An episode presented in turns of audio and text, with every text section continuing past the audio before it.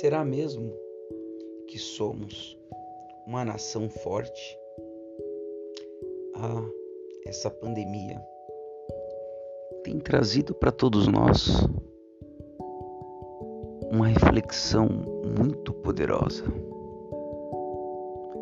As amizades, o nosso comportamento, o nosso sistema individualista, capitalista, pensando somente nos nossos sonhos, ideais, objetivos, que numa sociedade atual talvez tenham cada vez menos pessoas, às vezes até nem os próprios familiares. Será que para quem está muito bem, esse é o sistema que nós deveríamos ter para todo o nosso povo, para toda a nossa população? Em qual momento da história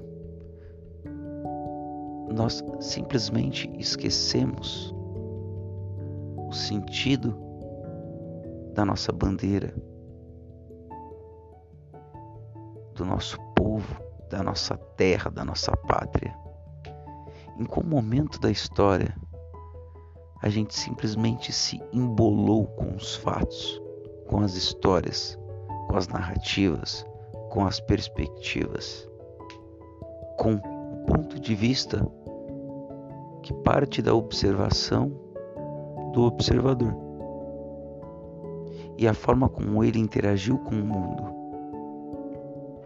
E poucas pessoas, ao longo desse processo histórico, puderam deixar as suas impressões digitais na nossa sociedade. E agora, com a internet, com as redes sociais, com as distâncias sendo encurtadas pela tecnologia, todos têm ouvidos e todos construem, todos constroem uma história cada vez mais gigantesca. E a pergunta é: será que estamos num sistema que, se tudo bugar, ainda assim teremos pelo menos uns aos outros?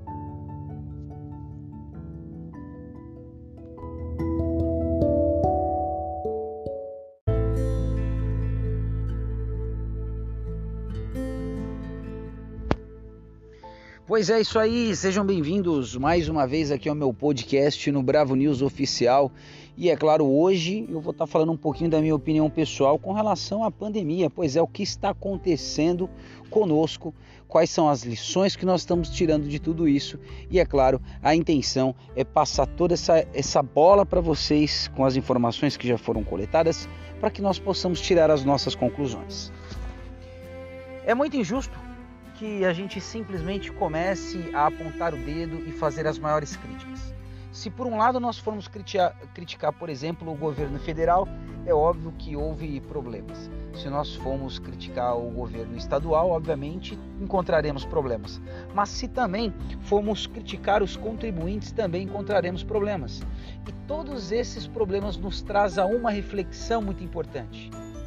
A primeira e não menos importante delas é que há, há lições a serem aprendidas com isso. A segunda é que o nosso sistema de logística realmente nos questiona se estamos preparados, inclusive, para um ataque internacional. E não menos importante, uh, eu acho que já deu para entender que no início ninguém sabia o que era, tínhamos pouquíssimas informações sobre eh, o que fazer, sobre o que era, para onde ir, ter um norte. Mas após os três, quatro primeiros meses já deu para entender mais ou menos como a banda toca. Nós não podemos cair na narrativa de que a culpa é do cidadão mais pobre ou do cidadão mais ignorante, mas a obrigatoriedade da utilização de máscaras em ambiente onde haja a presença de pessoas tem sido também negligenciada é, por parte da população por parte da nossa segurança pública, é muito injusto que os nossos policiais sofram é, repressões por parte, inclusive, do próprio cidadão, uma vez que possui a fé pública e toda a sua ação e o seu comando está sobre o, o governador, seja ele de qual for o estado, né, a polícia estadual está ali a, a mando do, do governador. Logo, ah, ficou muito claro que nós temos um problema gigantesco com relação à comunicação. Então a comunicação ficou muito falha. Essa pandemia também nos mostrou como que os interesses financeiros e interesses políticos podem afetar inclusive o bem-estar da nação. O que nos remete também a entender que ah, num sistema capitalista, para as coisas se manterem, é necessário ter demanda, processo, venda, é, recursos, capital, enfim, fazer um programa que as pessoas queiram assistir e ficou claro que toda a sociedade acaba não investindo exatamente no que é bom de fato. Ficou claro também sobre a questão democrática e isso abre uma lacuna que pode ser preenchida conforme a observação, a interpretação do observador. Como, por exemplo, será que nós realmente queremos um sistema democrático? Afinal de contas, o que é um sistema democrático? E todas essas dúvidas acabam nos levando, é, nos levando talvez a abrir mão de um sistema democrático, uma vez que existe uma pré-opinião que diz que se a maioria sempre ganha e a maioria ficou sem escola e agora, inclusive, essa próxima geração também ficou um ano parado de escola que já era inaceitável e que somente aquelas pessoas com poder aquisitivo diferenciado é, que tiveram acesso a algum tipo de estudo e que pouquíssimas pessoas de baixa renda tiveram acesso a uma internet de qualidade para poder obter os seus estudos e que professores de forma altruístas e idealistas conseguiram passar parte de suas matérias via WhatsApp. Depois que algumas escolas abriram, a parte presencial acabou se tornando é muito importante para a vida desses alunos, mas ainda assim a evasão escolar e, e todo, todo esse ensino vai ter um impacto e leva-se, abre-se uma lacuna e, uma, e um dos preenchimentos dessa lacuna é se nós realmente queremos viver num sistema democrático, uma vez que a democracia, com tantas pessoas que não entendem o sistema capitalista e a necessidade da gente se desenvolver, desenvolver a nossa nação, e isso deveria partir com o princípio do desenvolvimento humano, investindo em educação de base, não em ensino superior. O que nós precisamos investir de fato, e há muito tempo isso está bem claro, é no ensino de base, pois todo cidadão, se ele tem acesso ao conhecimento de base, ele tem inteligência o suficiente para escolher o que ele acha melhor, conforme a sua perspectiva, conforme a sua forma de sentir o mundo e de interagir com o mundo. E é isso o que faz toda a diferença.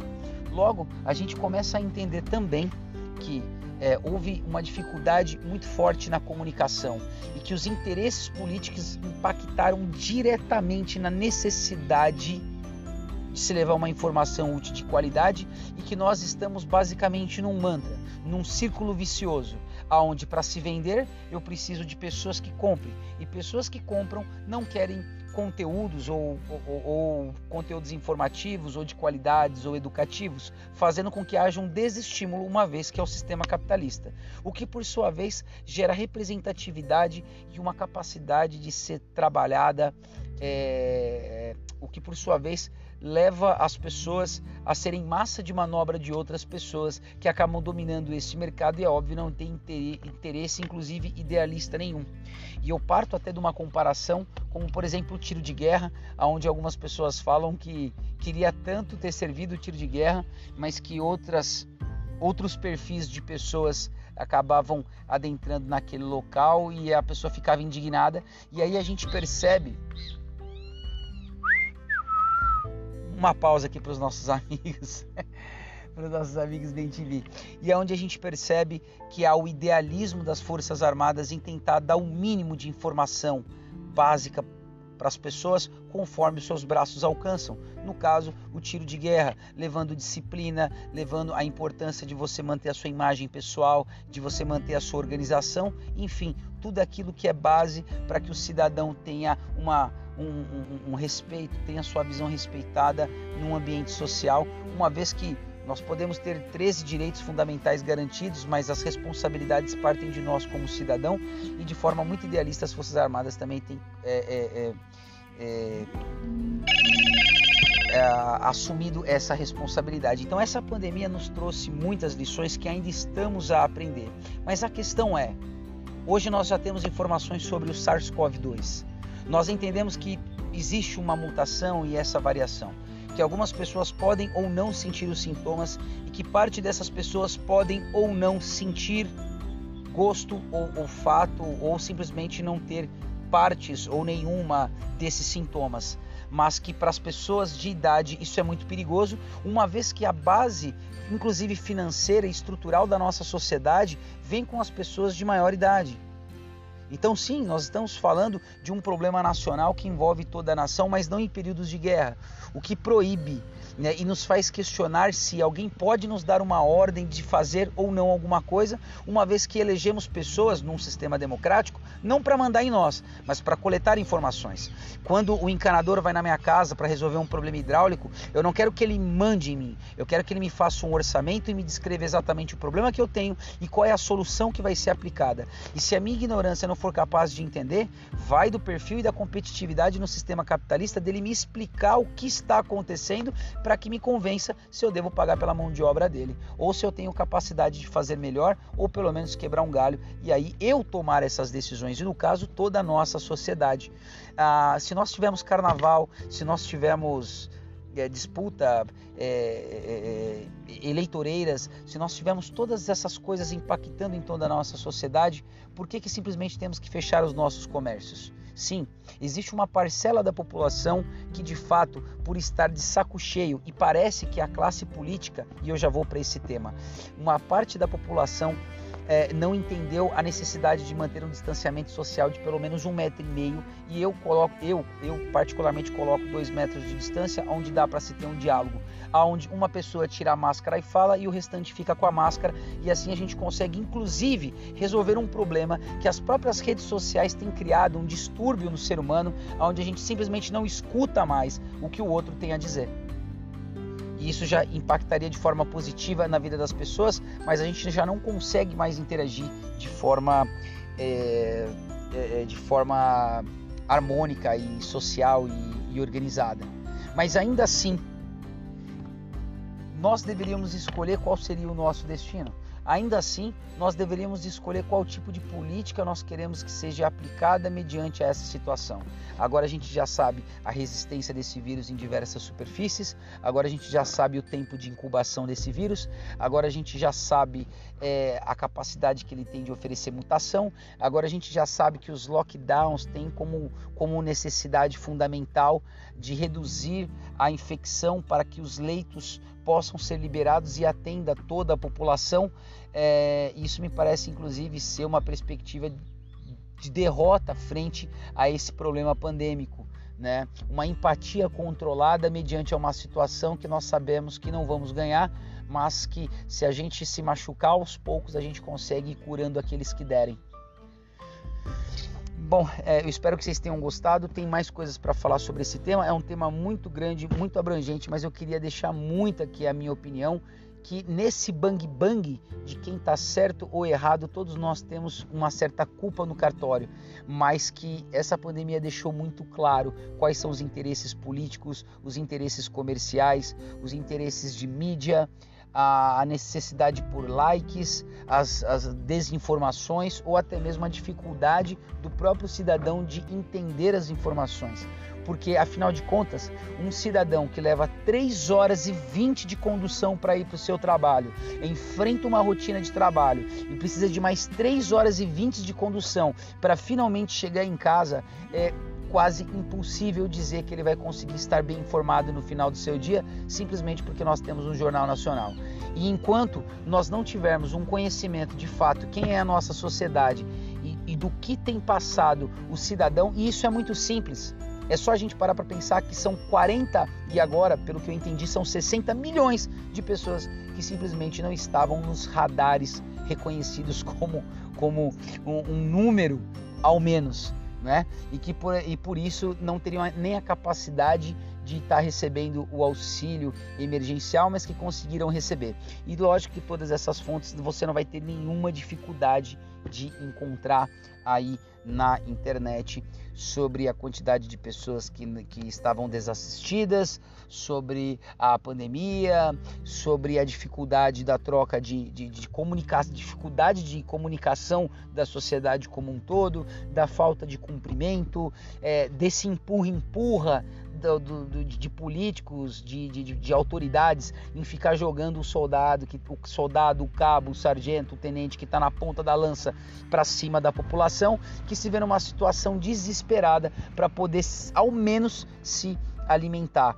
E que não é simplesmente tão simples hashtag fique em casa, que é necessário ter uma compreensão maior sobre o que passa o povo brasileiro e que, além de tudo, é necessário que as pessoas entendam que ao passar fome, pilhagens podem acontecer na nossa sociedade. Então não importa se você tem muito dinheiro ou pouco, aquele mercado simplesmente pode não ser abastecido após o primeiro, segundo saque, que a gente chama de pilhagem e você pode acabar ficando sem recursos, então é importante você pensar em armazenamento, não porque agora você vai garantir um ano de comida na sua casa, mas que pelo menos você tenha tempo suficiente para se preparar para a cagada, como foi o caso da greve dos caminhoneiros, que nos deixou também uma outra lição importante sobre a necessidade de você ter os recursos tão importantes para você armazenados.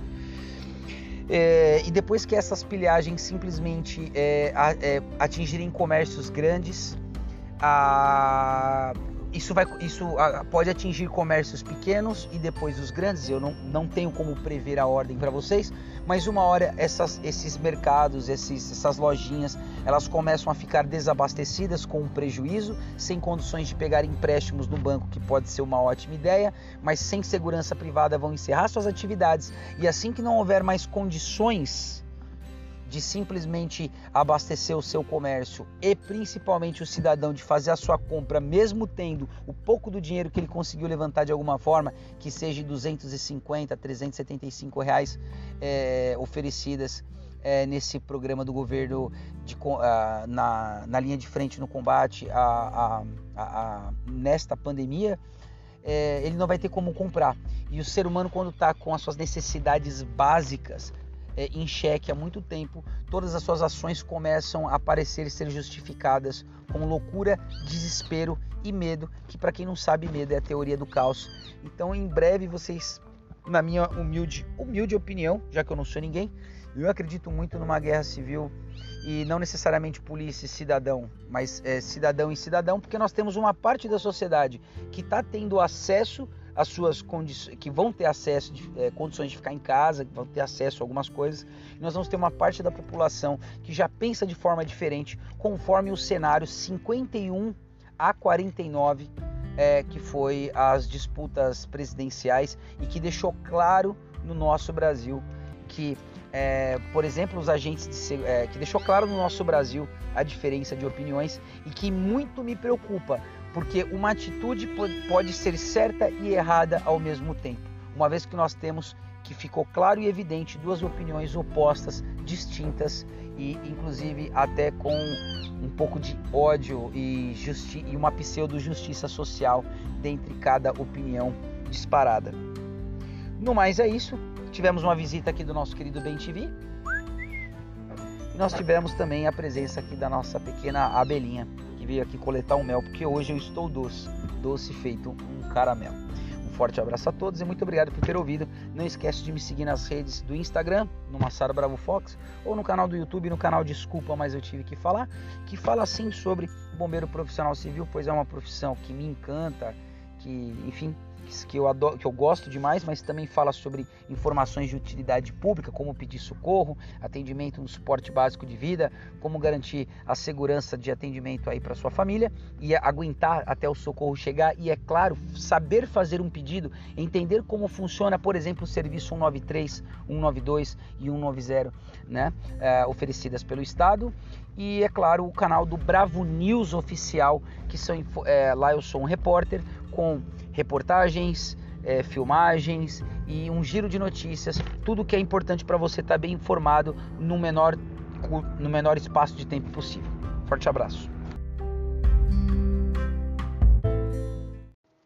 Ah, pode tirar a máscara, né? Pode. Sejam bem-vindos, senhoras e senhores. Hoje nós temos uma visita ilustre no nosso podcast. Que é um bombeiro profissional feminino e eu confesso que eu sempre gosto de trazer para vocês.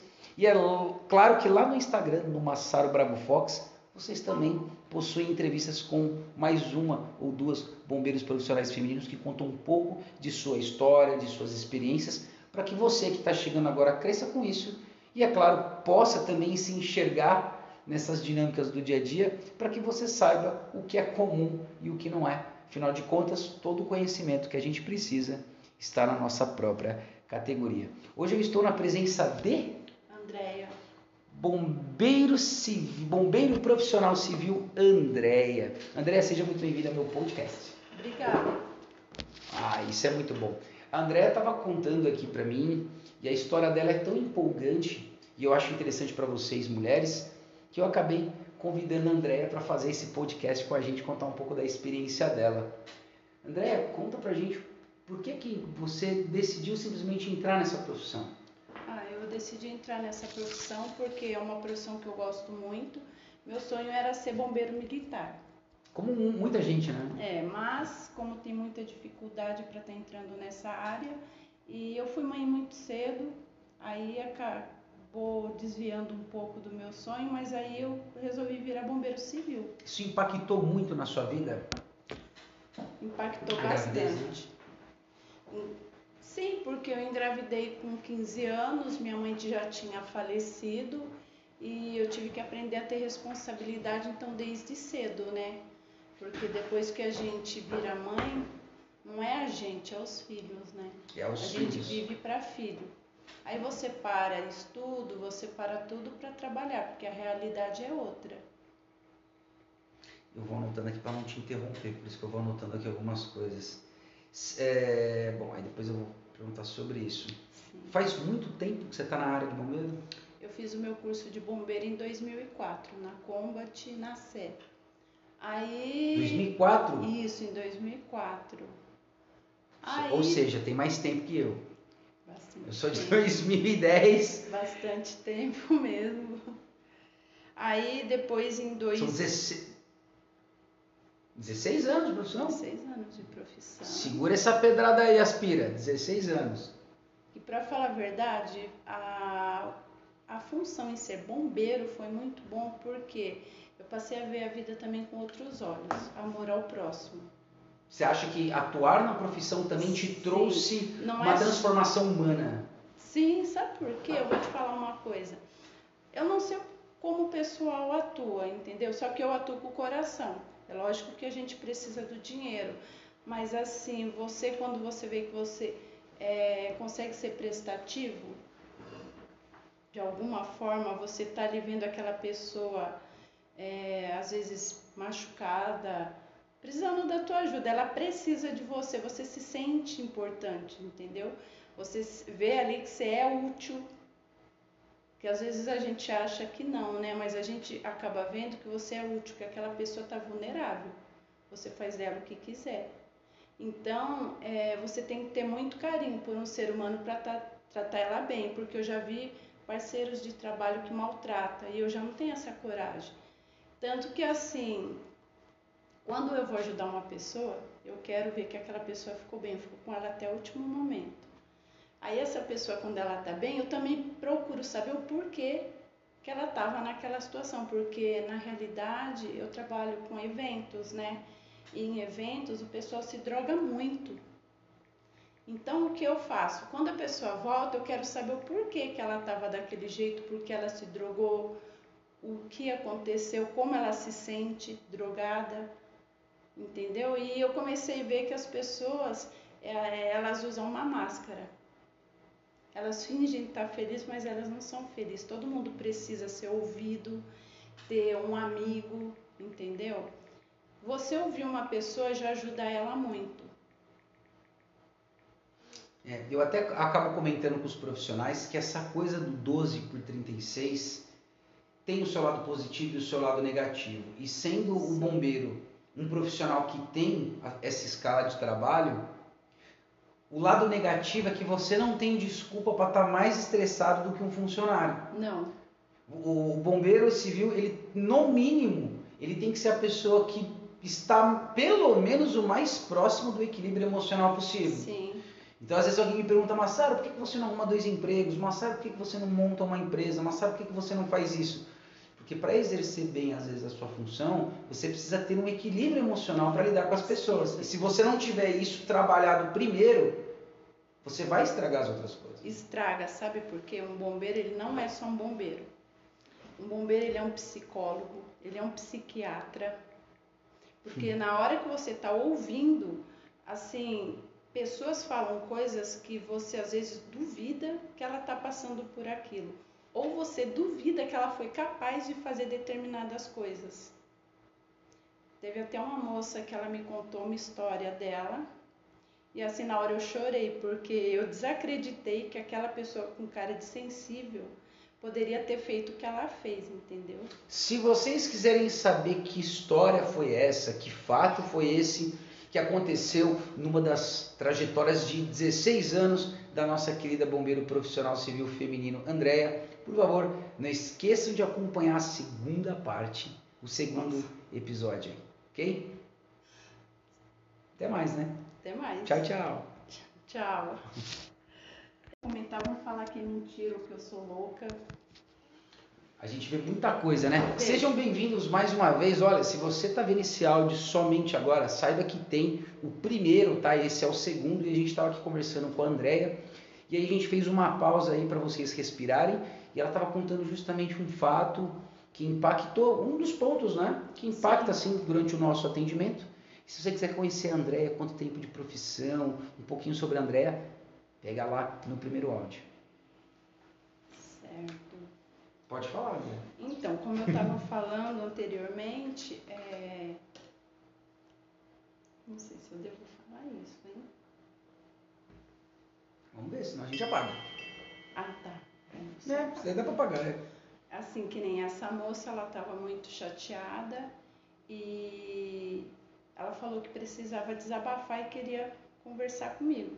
E sobra com o bombeiro, né? Sim, porque ela falou assim que ela sentia confiança em mim, que eu trazia uma certa confiança nela e que ela poderia confiar em mim e ela tinha que desabafar. Na hora que ela começou a contar, eu achei até que fosse um problema com os pais ou com o namorado. E parece bobagem, você escuta é. Você veja, desculpa de interromper, pessoal, mas olha a importância de podcasts como esse, pessoal é libertador. É a mesma coisa que o major do corpo de bombeiros fala que também faz acompanhamento psicológico Sim. e dizer para você que é normal e que a gente precisa fazer acompanhamento psicológico, que o nosso cérebro também fica dodói, né? Fica. E ela está contando aqui coisas que não adianta o instrutor gritar com o aluno dentro da sala de aula e falar: olha a sua postura, não fume na frente das pessoas, não põe o pé na parede, se comporte, sente-se na cadeira, queira ser aquele aluno adulto na sala de Sim. aula, tem, queira ser aquele bombeiro de referência, porque quem vai cobrar isso de você são as pessoas. Olha a confiança que as pessoas têm em nós. Sim. Então, relatos como esse da Andréa. Né? É, e isso tudo que o professor fala numa sala que você citou agora é muito importante, sim, mas o pessoal não leva a sério. Por quê? A nossa conduta é que vai dizer. Não levava, né? Não. Que agora tem um áudio dos profissionais aqui dizendo para vocês que sim, pessoal, tem que levar sim. É uma, uma questão de conduta. Sim, é não é fascismo, não, é uma questão de conduta. E essa garota, ela é uma garota de programa. Hum, muito jovem. Muito jovem, ela tem 17, não, 17 não, é. Ela tem uns 25 anos essa. E, essa, quer dizer, é, temos mais histórias. Tem muitas histórias. Se eu for contar, você vai fazer um livro. Essa garota, ela estava me falando que ela é apaixonada pelo namorado e o namorado não quis mais ela. Sim. E ela estava grávida. Sim. Aí ela, muito triste, é, trabalhando como garota de programa, porque ela precisa de dinheiro, ela precisa sobreviver. Porque o pessoal tem uma visão muito crítica a respeito das garotas de programa. E no fundo, no fundo, nem todas estão ali por causa do dinheiro ou porque são safadas e querem ficar com homens Viver diferentes. Disso, né? É, tem muitas histórias. Tem, e, tem muitas histórias. Tem. E essa garota. Muitas razões, né? Muitas. Tem umas que é forte, viu?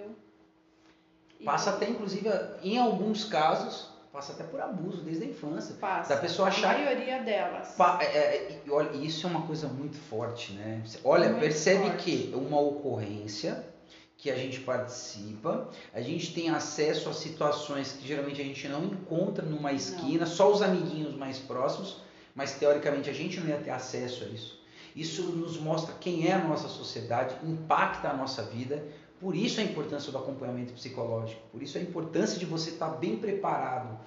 Se você vai para a polícia militar, você tem que ir para o médico de cabeça, para o médico do pé, para o médico do joelho, para o médico do joelho, para o médico do coração, para o médico do pulmão. Você tem que você tem que ir no tem dentista, que ir médico. uma igreja, tem que o parir. seu espírito tem que estar bom, exor-. É sério, o espiritual. Tem que exorcizar, tem que fazer de Tem. tudo. E e passar na psicóloga para você tentar entrar na Sim. polícia militar, onde você vai ter uma fé pública?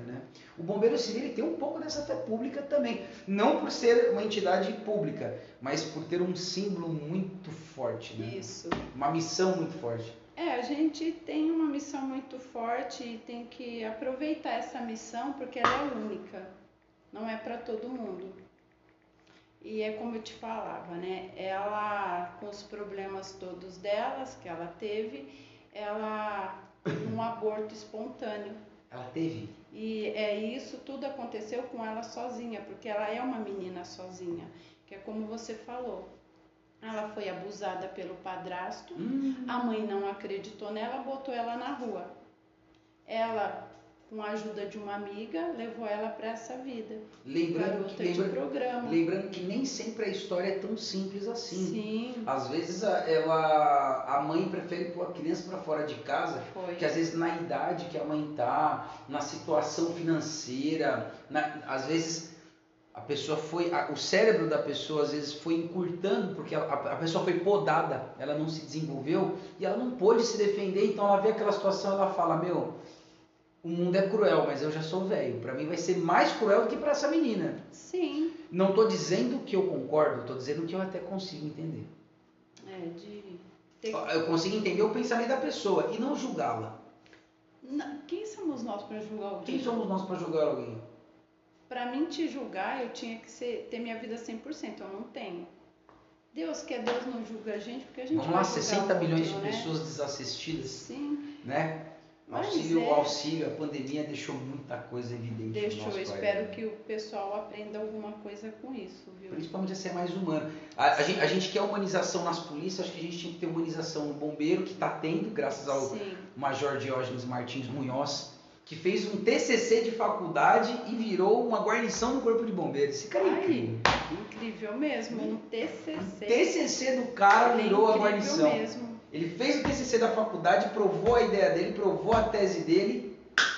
Foi fa- e, e, e quando. Ixi. Então, né? E como essa moça, eu vi essa moça essa única vez. Eu A tinha vida do bombeiro é isso, né? É, eu tinha visto ela uma noite anterior e depois nessa noite ela veio conversar comigo, que ela falou que ela precisava desabafar. E ela me falou que ela teve esse aborto. Eu fiquei assim muito triste por ela. E aí eu perguntei pra ela, e aí, como você fez? Porque ela disse que saiu um neném de tipo seis meses. Tamanho de um limão, será? Acho que era uma laranja, né?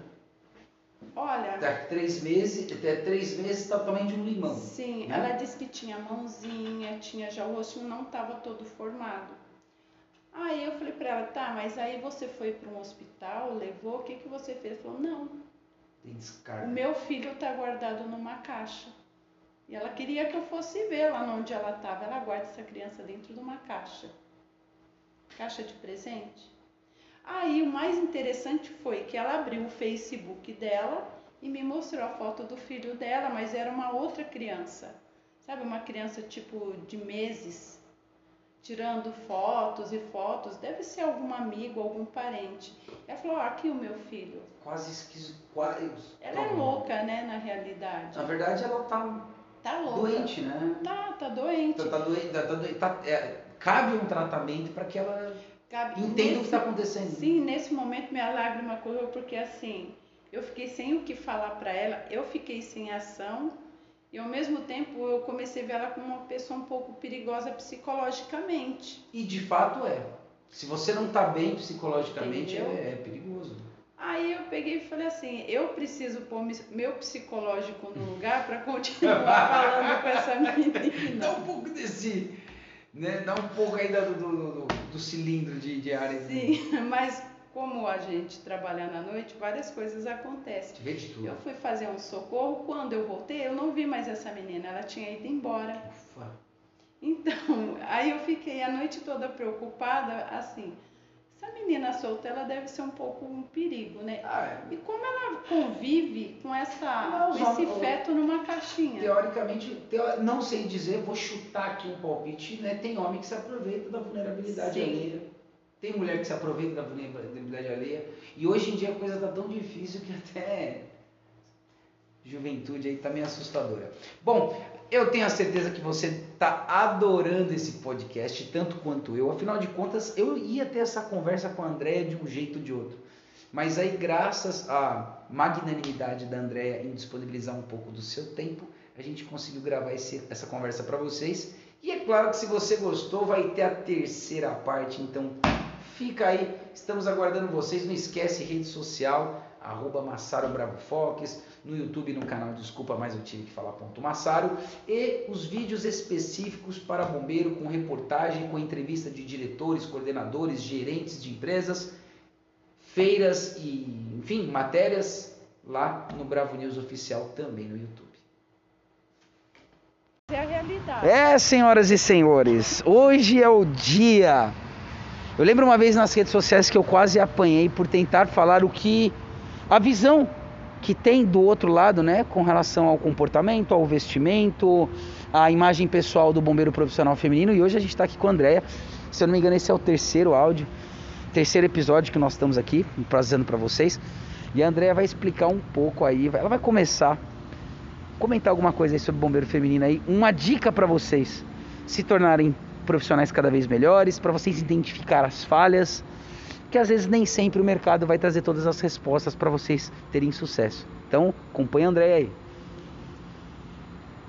A parte do, do- do- de, de- de apresentação pessoal, a importância disso. Por que, que é tão importante a apresentação pessoal, Andréia, para a mulher?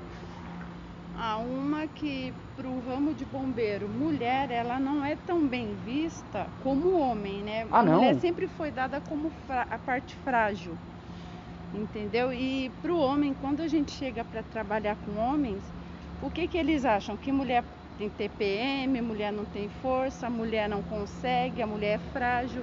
E não é bem Só assim. o lado negativo que o homem Só o- também tem, Mas o homem não reconhece. mas ele não reconhece, porque ele sabe lidar. Entendeu? Sim. E não é bem assim. A mulher ela faz tudo o que o homem faz e se precisar mais um pouco. É lógico que o homem na parte de força tem mais força que a mulher, mas a mulher se quiser demanda muito bem nessa área. Isso não quer dizer que tenha mais cérebro. né? Não, não vamos entrar nesse assunto de cérebro. Pode dar um conflito. Pode dar um conflito. Mesma coisa Pode quando eu- dar um conflito. Mesma coisa quando a gente fala que a gente tem, é, que a mulher tem mais, faz tudo que o homem faz. Não. Ninguém nasce fazendo nada. Não, a gente desenvolve. Tem nada. coisas que para eu tentar fazer parecido com o que uma mulher faz, eu tenho que ir treinar. Com Tem coisa que o homem certeza. realmente ele não faz, nunca fez.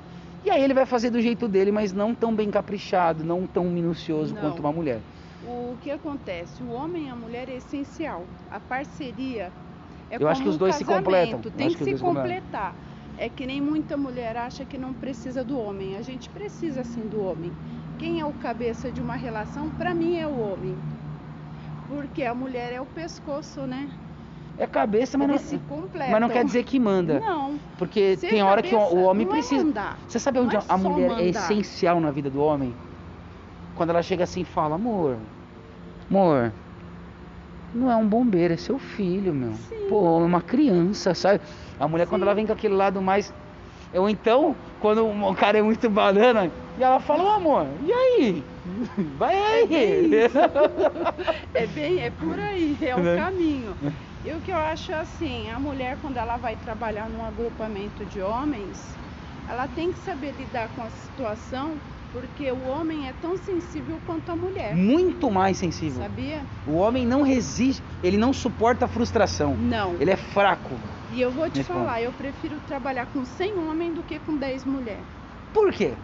Porque eu vou te falar, mulher é uma, é uma competição, uma quer competir mais que a outra, uma quer estar mais arrumada do que a outra. Não que a gente não vá se arrumar, a gente tem que se apresentar bem. Mas mulher quer pôr cílio, quer se encher de maquiagem, não é isso que o bombeiro tem que fazer. É, aí aqui a gente separa dois temas: a questão Sim. do- da, da imagem pessoal e uma competitividade que é natural da mulher, porque o homem também tem. Tem, mas entre homens, não entre mulheres. Ah, sim, não, mas mulher com mulher, homem com homem, né? A gente, Sim. a gente também tem. Pô, você chega, você chega lá no trabalho, se o cara é muito musculoso, é, se- quem te vê mal vai falar ah lá, é fortinho, mas chega na hora do exercício acho que não faz. Fala mesmo. Ah, a torneirinha é pequena. Se é muito gordinho, ah lá, tá Tadinho. vendo? Que vergonha. Não vai subir. Não vai, não vai aguentar. Então depende muito do olhar do observador. Mas essa Sim. competição sim tem também. Tem entre vocês, tem muita fofoca também, entre homens. Eu trabalho mais com homens do que Ah, Eu com comecei a mulheres. perceber isso. Que é, um, é mais um fator Menino, humano. olha, É mais fator com humano. cara que assim, entre eles tem fofoca, mas comigo não. Eles me tratam com muito respeito e muito bem. Nessa direção aqui. Entre eles, nossa, eles gostam. Eles gostam de um falador. De, de uma, de uma fofoca. Ah, exato. Fofoquinha. E aí a gente começa a observar que tem coisas que é fator humano e tem coisas que é apenas um. é, é, tem coisa que é característico, né, masculino e Tem. feminino, mas é fator humano. Tem, na realidade, o homem é que nem a mulher. Já viu mulher quando não vai com a cara da outra? É que nem homem quando não vai É igualzinho. Igualzinho. É a mesma se coisa. é a mesma coisa, se é um carro cheio de japonês. Que também é outro absurdo que a gente fala que não é, não é a mesma coisa, né? Não. Pois é, Andréia, me fala, me conta, se você pudesse contar alguns erros que você já viu é, de, de mulheres numa entrevista, no ambiente de trabalho, com relação à imagem pessoal, porque eu fui esmagada na rede social uma vez, num grupo de WhatsApp, porque eu fui tentar justamente dizer para as meninas que era necessário criar uma referência, era necessário que aparecesse uma mulher e mostrasse para elas o caminho para elas, porque se eu criticar, eu vou cometer injustiças e erros porque eu sou homem. E aí a pessoa para ela não aceitar o que eu vou dizer, porque afinal de contas toda disciplina exige energia, vai sobrar para mim. Então conta pra gente umas dicas aí.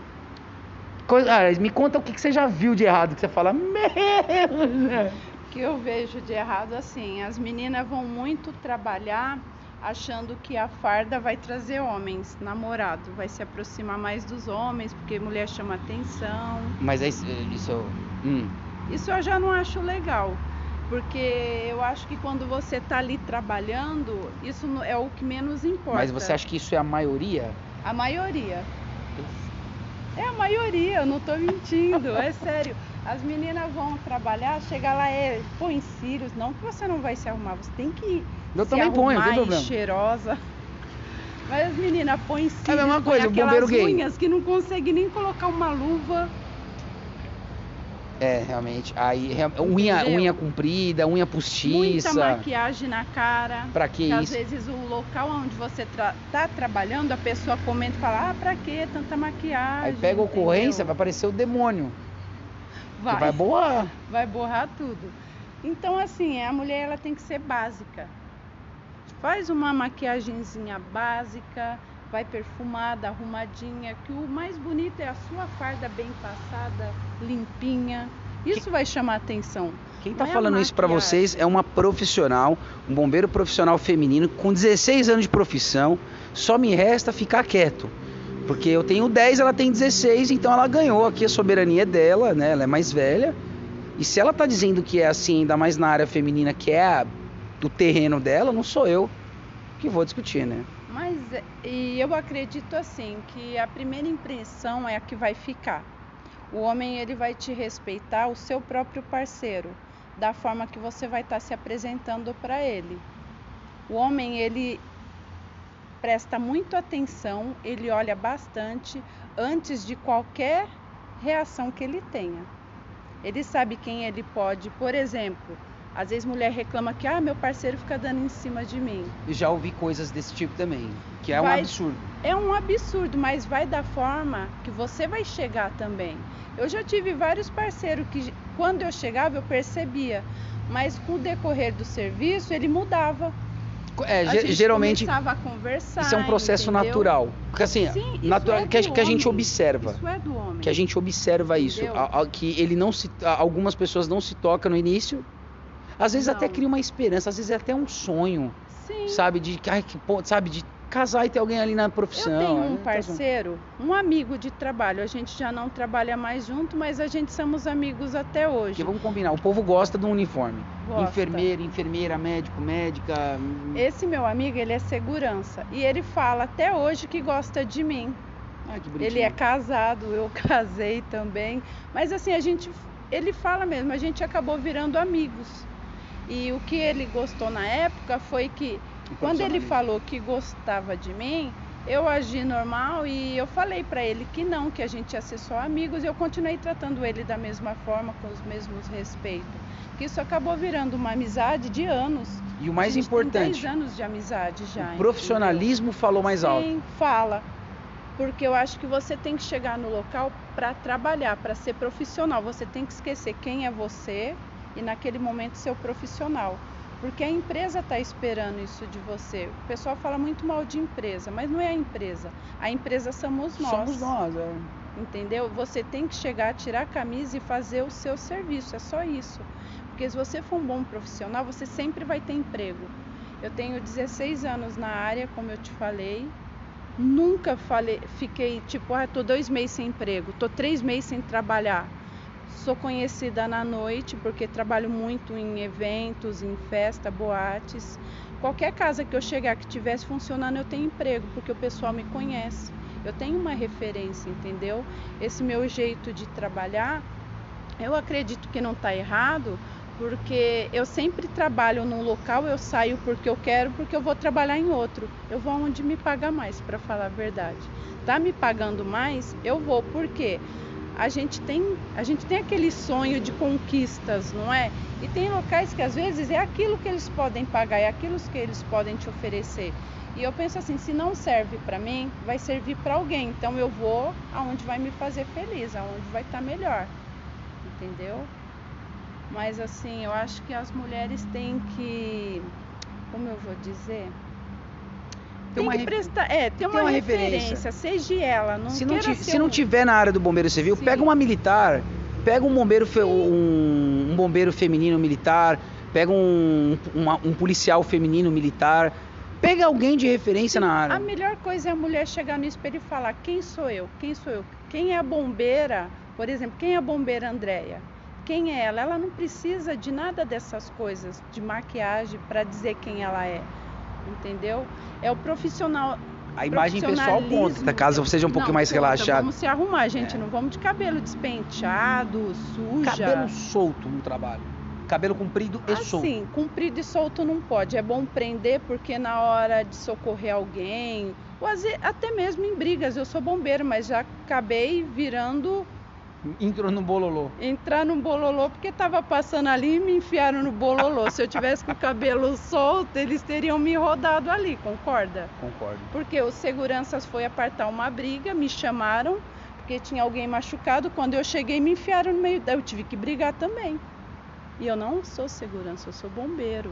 Aí, pessoal, é o seguinte, 12 minutos de conversa, eu espero que vocês tenham gostado. Se vocês gostaram, vão lá no arroba Massaro Bravo Fox, lá no Instagram, e deixa o comentário de vocês em qualquer post, em qualquer lugar. Inclusive, eu vou deixar até uma, uma foto, alguma coisa do tipo, pra gente poder sinalizar aqui esse, esse vídeo.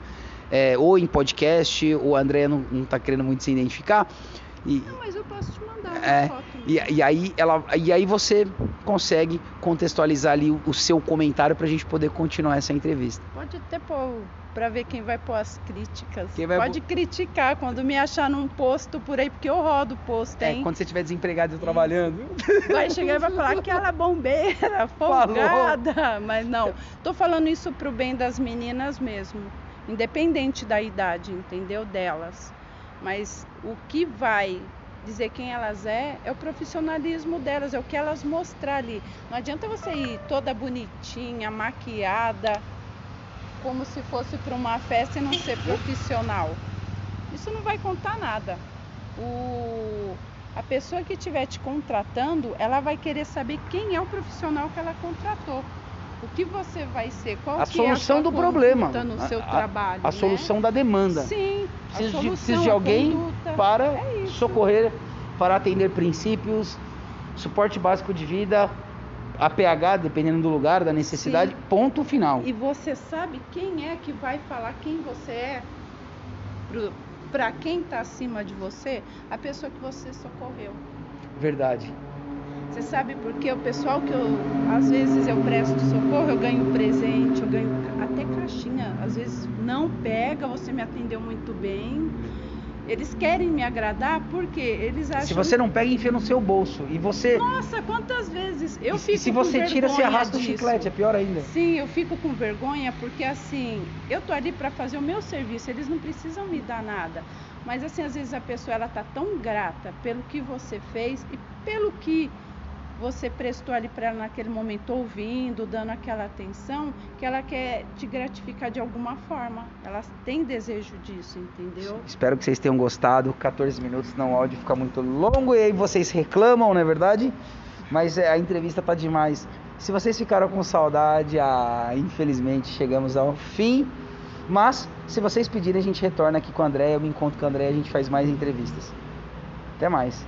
Quer mandar um abraço para alguém, André? Um abraço, um beijão. Espero que tenha servido para o pessoal aí, né? Como uma experiência ou até mesmo Esse é na hora de uma conduta, né? Possa ter ajudado de alguma forma. Tá aí, os nossos 10%, como diz na Bíblia aí. Tá aí a nossa oferta para vocês. Sejam bem-vindos mais uma vez aqui ao meu podcast no Bravo News Oficial, sempre tentando ser o mais imparcial possível e levando uma, ah, um conjunto de opiniões ah, dos profissionais, dos contratantes, dos empresários e tentando mediar ali os conflitos. Estava conversando com um profissional feminino hoje e ela, ela, ela fez o seguinte comentário.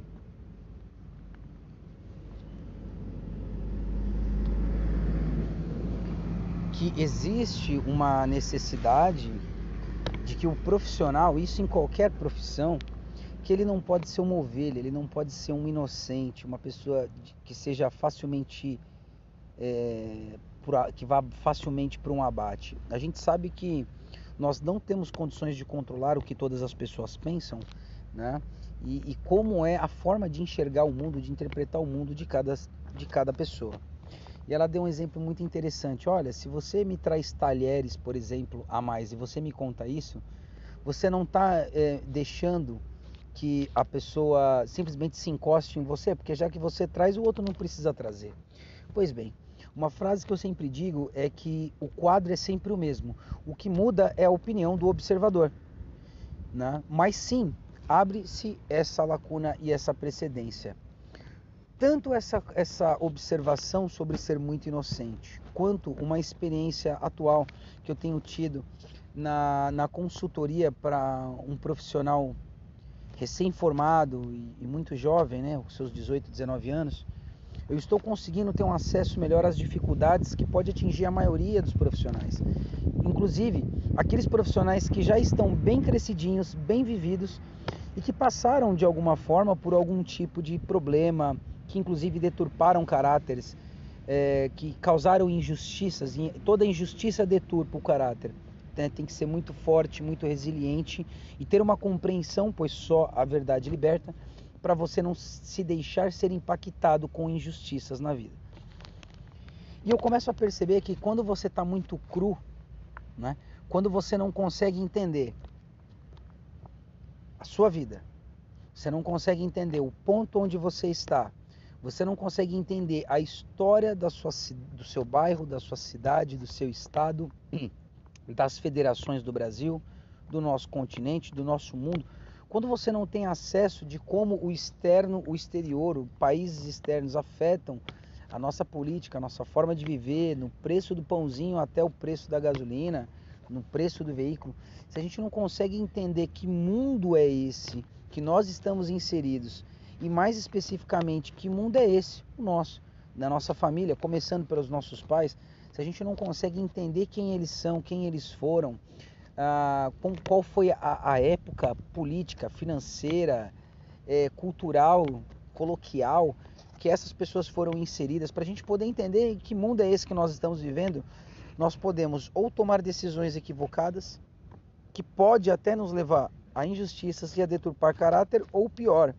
tomar pancadas sem saber o porquê estamos apanhando, sendo que a nossa conduta é realmente algo que deva ser repreendido. Porém, como a, é muito mais fácil a, a, a, repressão do que uma correção é, verbal, aonde a pessoa ela simplesmente vai conseguir entender o que ela está fazendo e assim ela corrigir né, suas notas e melhorar suas condutas, isso é o mais difícil. Né? É mais fácil a pancada vir do que alguém sentar e conversar com você. E em cima disso, ela também, né, nessa conversa com esse bombeiro feminino, ela também destacou a, a importância de existirem esses anjos que encontram, que passam, que cruzam né, o nosso caminho e acabam nos dando um guia, nos dando um norte e nos mostrando né, o caminho para que a gente possa entender aquilo que nos falta.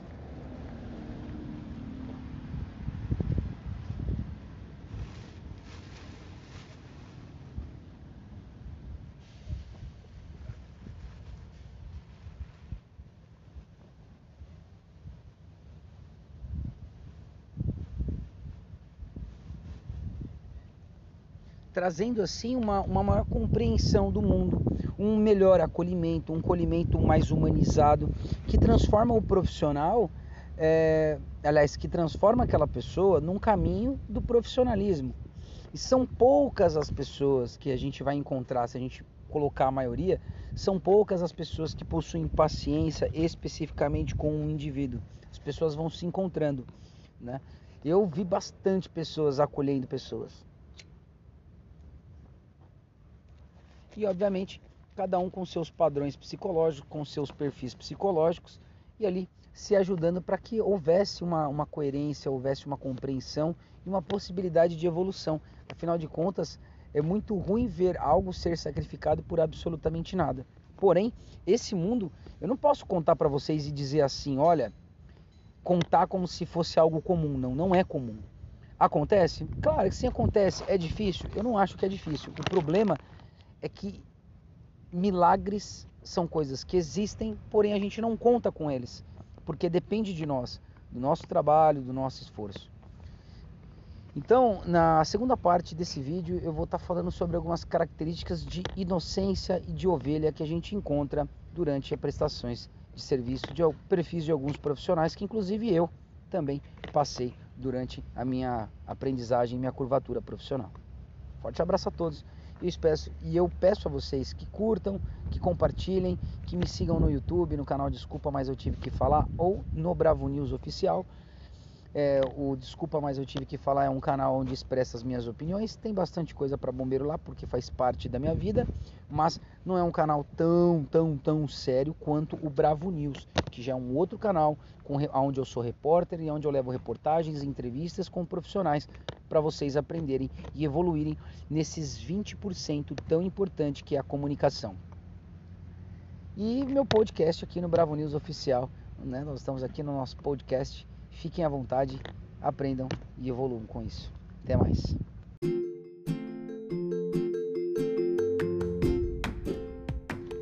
Uma das características mais comuns para ovelhas no ambiente de trabalho são aquelas pessoas que não obtiveram muitas experiências. O mercado de trabalho hoje ele continua tão dinâmico, ele continua num processo evolutivo enorme, gigantesco. Então hoje um profissional que tem habilitação, por exemplo, olha, não estou falando ainda das competências profissionais, tá? É, que interage com o trânsito muito mais do que apenas ser um pedestre. Então ele sabe o que é um farol, ele sabe o que é uma faixa de pedestre, a importância, a responsabilidade, né? Ele passou por outros processos de responsabilidade, um profissional que possui outras experiências. É um profissional que, na teoria, tem um conhecimento, tem um amadurecimento muito maior. Quando a gente pensa num profissional que ainda está muito novo, está muito recente, não só pelas características técnicas profissionais, mas também em toda a sua curvatura profissional em outras áreas humanas de interação com o sistema, né? É, nós precisamos identificar um posto de trabalho que dê oportunidade a esse profissional de ser trabalhado na empresa. E uma das coisas que te impede de conquistar uma vaga, uma oportunidade como essa, porque essas vagas, essas oportunidades, sim, elas existem. Tá? Existem muitos postos de trabalho onde é possível você pegar um bombeiro totalmente sem experiência nenhuma, como, como é, é, por exemplo, saber utilizar uma rede social, saber utilizar uma internet, saber utilizar é, um Google Maps, saber é, que não sabe utilizar um e-mail, que não sabe utilizar, não sabe interagir em grupos de WhatsApp, seja no, num grupo pessoal, seja numa mensagem formal, é, enfim, né? Seja para passar um e-mail para RH, seja para fazer um pedido, para fazer um, para mandar um relatório, seja para trabalhar um dashboard, que hoje em dia é muito importante e acaba sendo um diferencial profissional. Um profissional que precisa entender que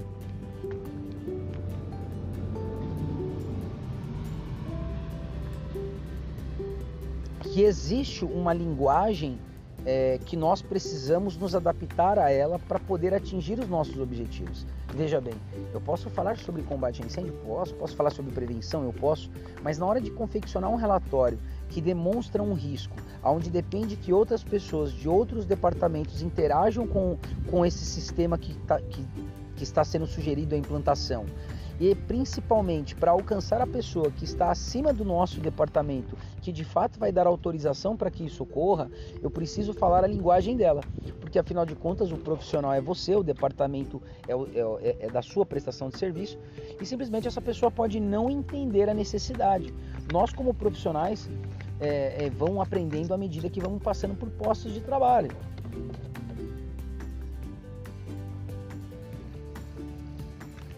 De acordo com a física, somente um idiota tem absoluta certeza daquilo que diz. Porque, de acordo com as leis da física, seja na clássica ou seja na física quântica, por exemplo, não existe uma certeza. O que existe são probabilidades de algo acontecer. Então, por mais que você ache que você tem 100% de certeza e você aposta nas suas palavras, ainda assim são apenas possibilidades se a gente observar por, por essa perspectiva.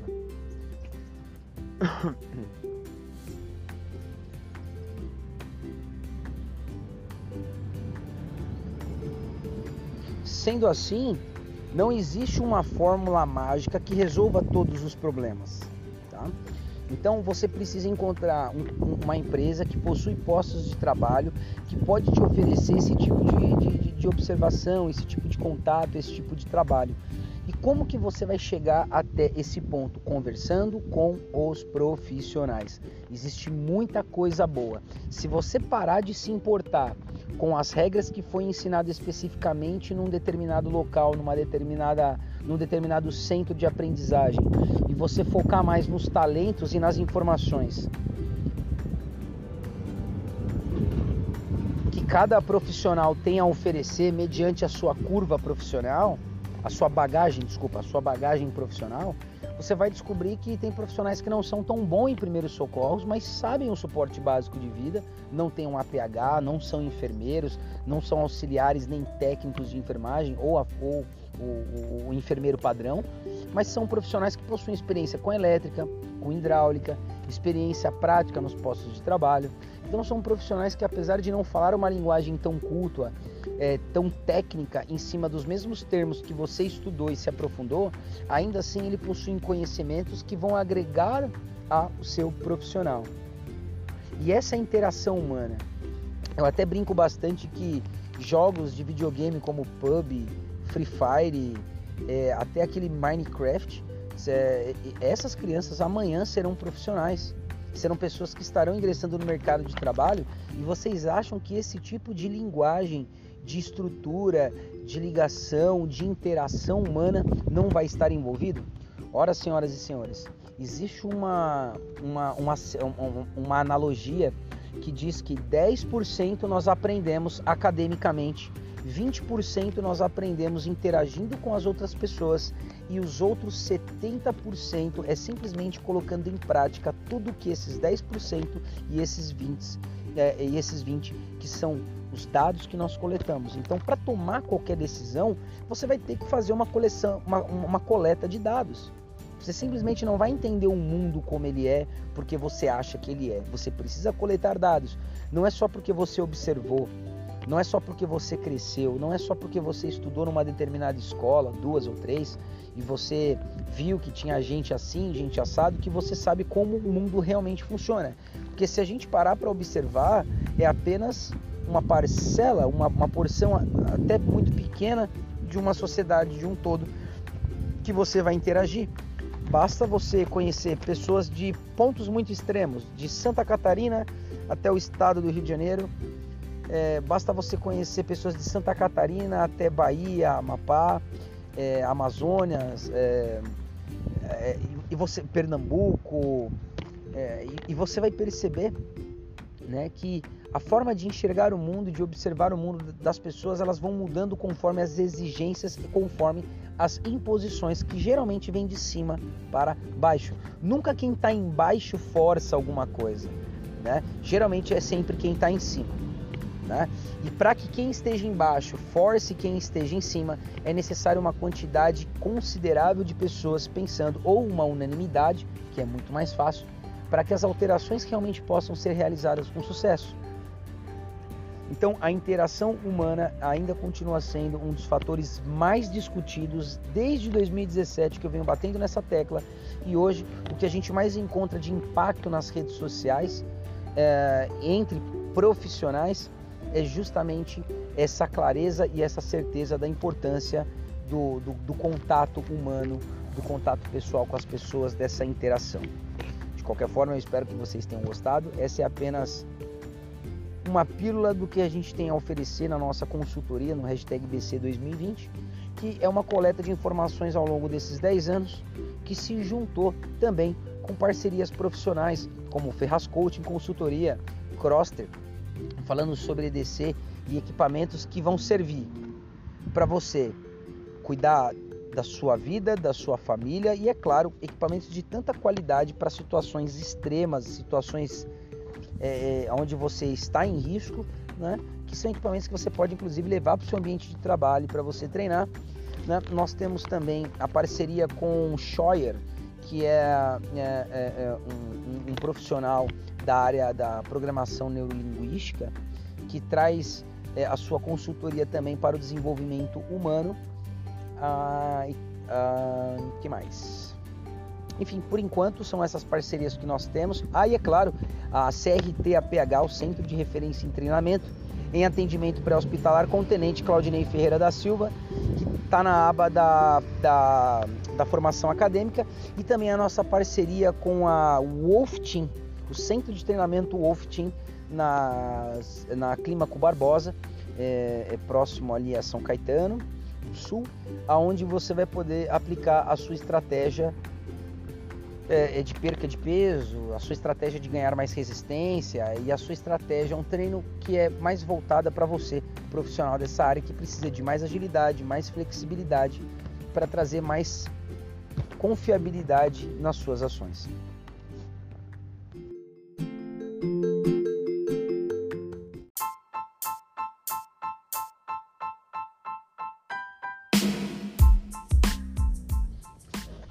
É isso aí, sejam todos bem-vindos mais uma vez. Eu sou o Massaro, instrutor de primeiros socorros. Ao longo desses 10 anos encontrei a necessidade de identificar os desvios de conduta, de padrão. Comecei a entender as consequências que isso traz para toda uma categoria. Acabei entrando na questão política e mais uma vez retornei aos profissionais já contei essa história aqui para vocês, basta vocês ficarem ligados aqui nos áudios que nós temos no nosso podcast. Agora eu estou entrando com essa nova ideia de podcast, porque eu acredito que já que o universo, de acordo com a física, é algo que se expande e se encolhe, e um dia nós tivemos fita cassete, DVD 3x10 e agora nós temos pendrives com uma série de músicas ali embutidas. Então eu acredito que nós vamos cansar muito as nossas vistas olhando sempre para a tela de um celular acompanhando vídeos por vídeos e por informações que poderiam ser muito bem é, é, é, aceitas em, em áudio apenas e ficaria muito mais fácil. Quais são as características e as consequências de um, um ovelha no ambiente de trabalho? Bom, isso vai depender primeiro do perfil profissional que existe naquele local, quem são os profissionais e os seus perfis psicológicos, seu PPP. Né? Quando você insere um profissional num ambiente que ele já acontecia, tem que dar um oi aqui pro bem de vir. E aí, carinha?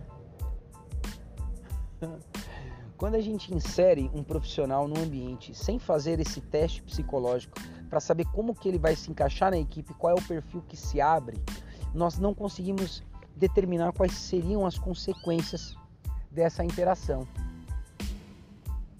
Qual seria essa interação? O que de fato iria acontecer? Não é?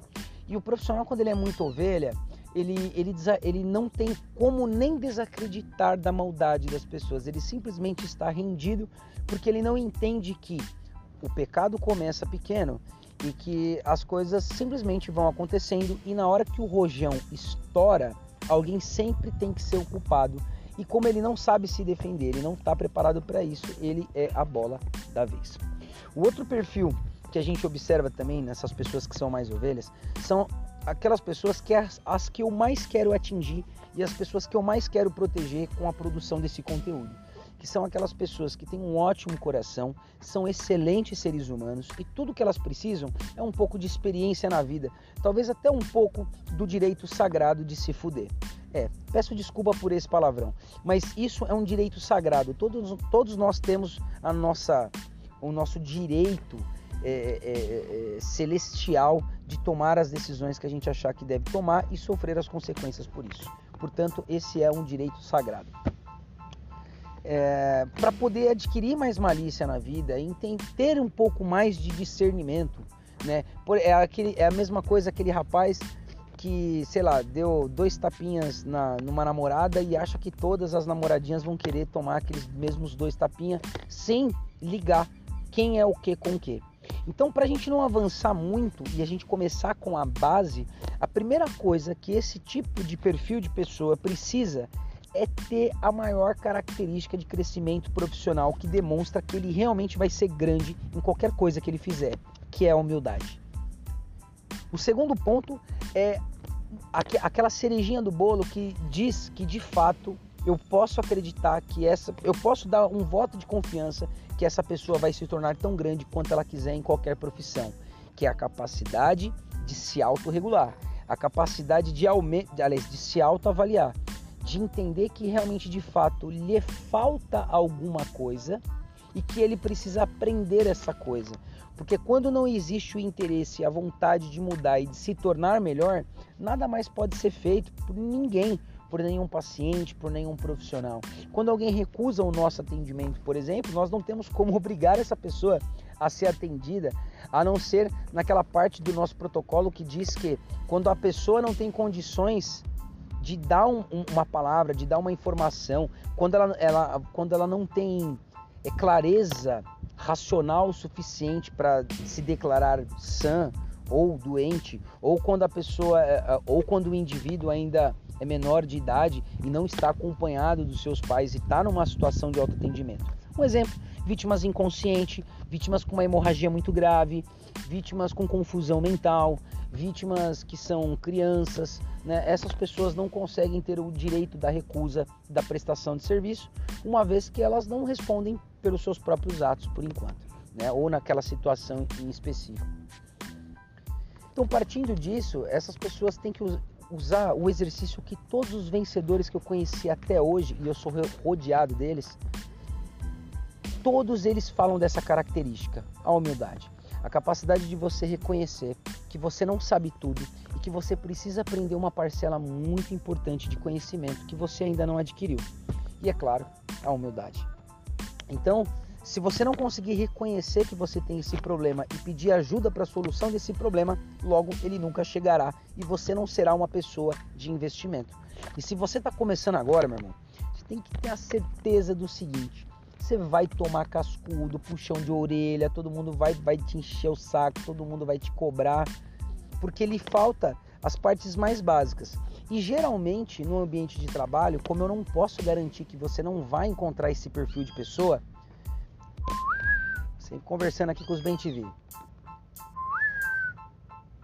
Eu não posso garantir para você que todas as pessoas que você vai encontrar no seu ambiente profissional são pessoas evoluídas. Mesmo estando acima de você ou no mesmo nível hierárquico que você, de acordo com o organograma, talvez essa pessoa não tenha uma evolução é, humana muito grande. E como consequência disso, essa pessoa ela pode não entender o seu processo de aprendizagem e não reconhecer que por mais que você tenha falhado por uma coisa que você nem sabia, que ela é quem deveria resolver o problema.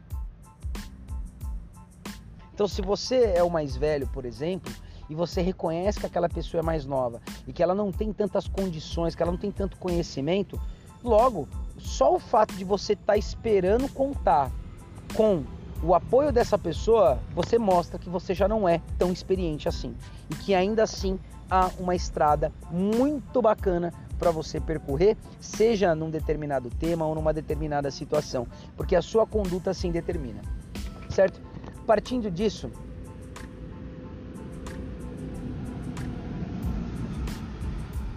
você tem que estar preparado para levar pancada, você tem que estar preparado para ser contrariado, você tem que estar, tá, você tem que preparar o seu psicológico todos os dias. Isso inclui, por exemplo, no almoço.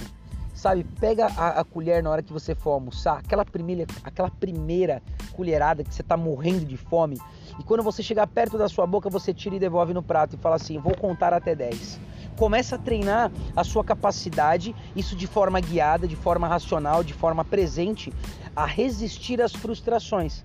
A, aquela coisa que você fazia com tanta facilidade, pare um pouco e conte até 10 e comece a treinar a sua frustração, a capacidade de você simplesmente não solucionar o seu problema no exato momento em que você quer. Porque você vai ser frustrado, você vai ser conflitado. E quanto mais você responder achando que você tem razão, maior vai ser a vergonha que você vai passar porque você não tem noção do porquê você está apanhando. E você não tem noção do, do quanto é simples no olhar do outro, né? Você ter resolvido uma determinada situação. Vocês querem um exemplo? Eu estava andando de moto e eu, me, eu já sabia que a pessoa era mais, era, era mais nova, que ela não tinha experiência profissional, não tinha uma vivência na, na, na, na sociedade. Eu só não sabia o quanto, o quanto isso era grande, né? Aí eu simplesmente me perdi, né?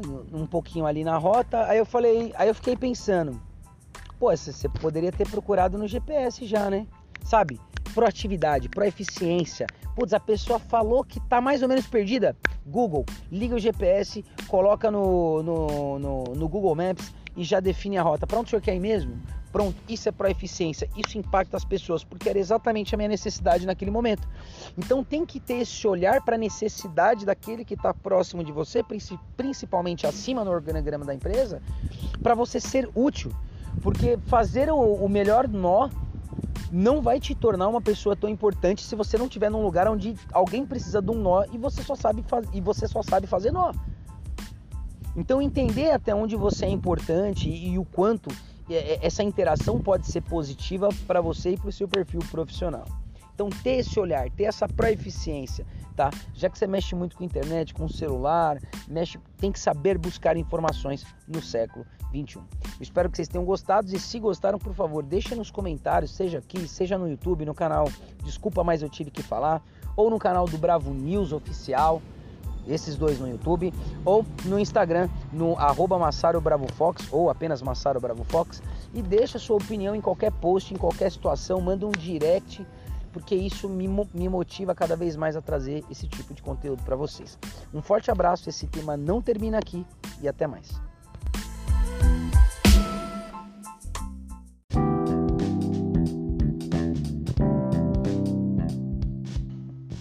A mentalidade bombeiro profissional civil, ela tem que ir para essa linha de raciocínio. Nós não estamos ligados ou desligados, próximos ou separados da instituição militar. Nós somos profissionais de um departamento de prevenção e combate a incêndio.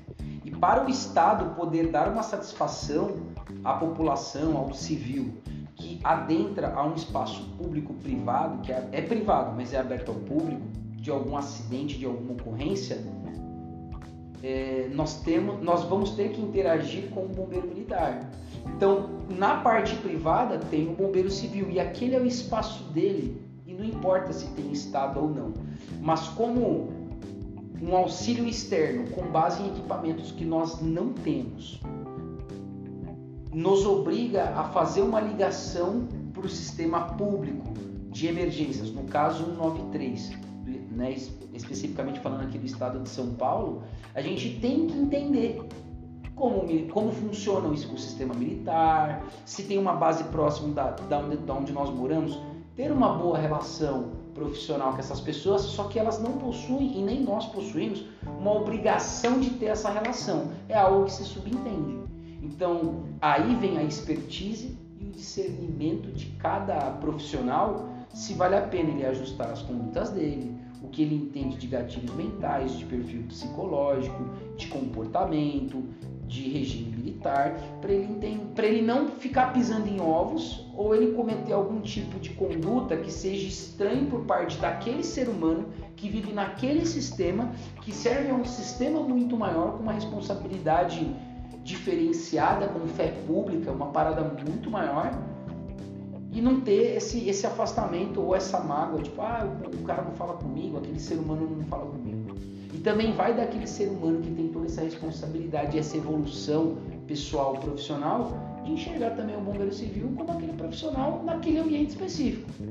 Mas como eu não posso controlar os outros, eu sugiro aos profissionais bombeiros civis que olhem para as suas condutas e tente entender o outro com as mesmas ferramentas que você usou para se entender.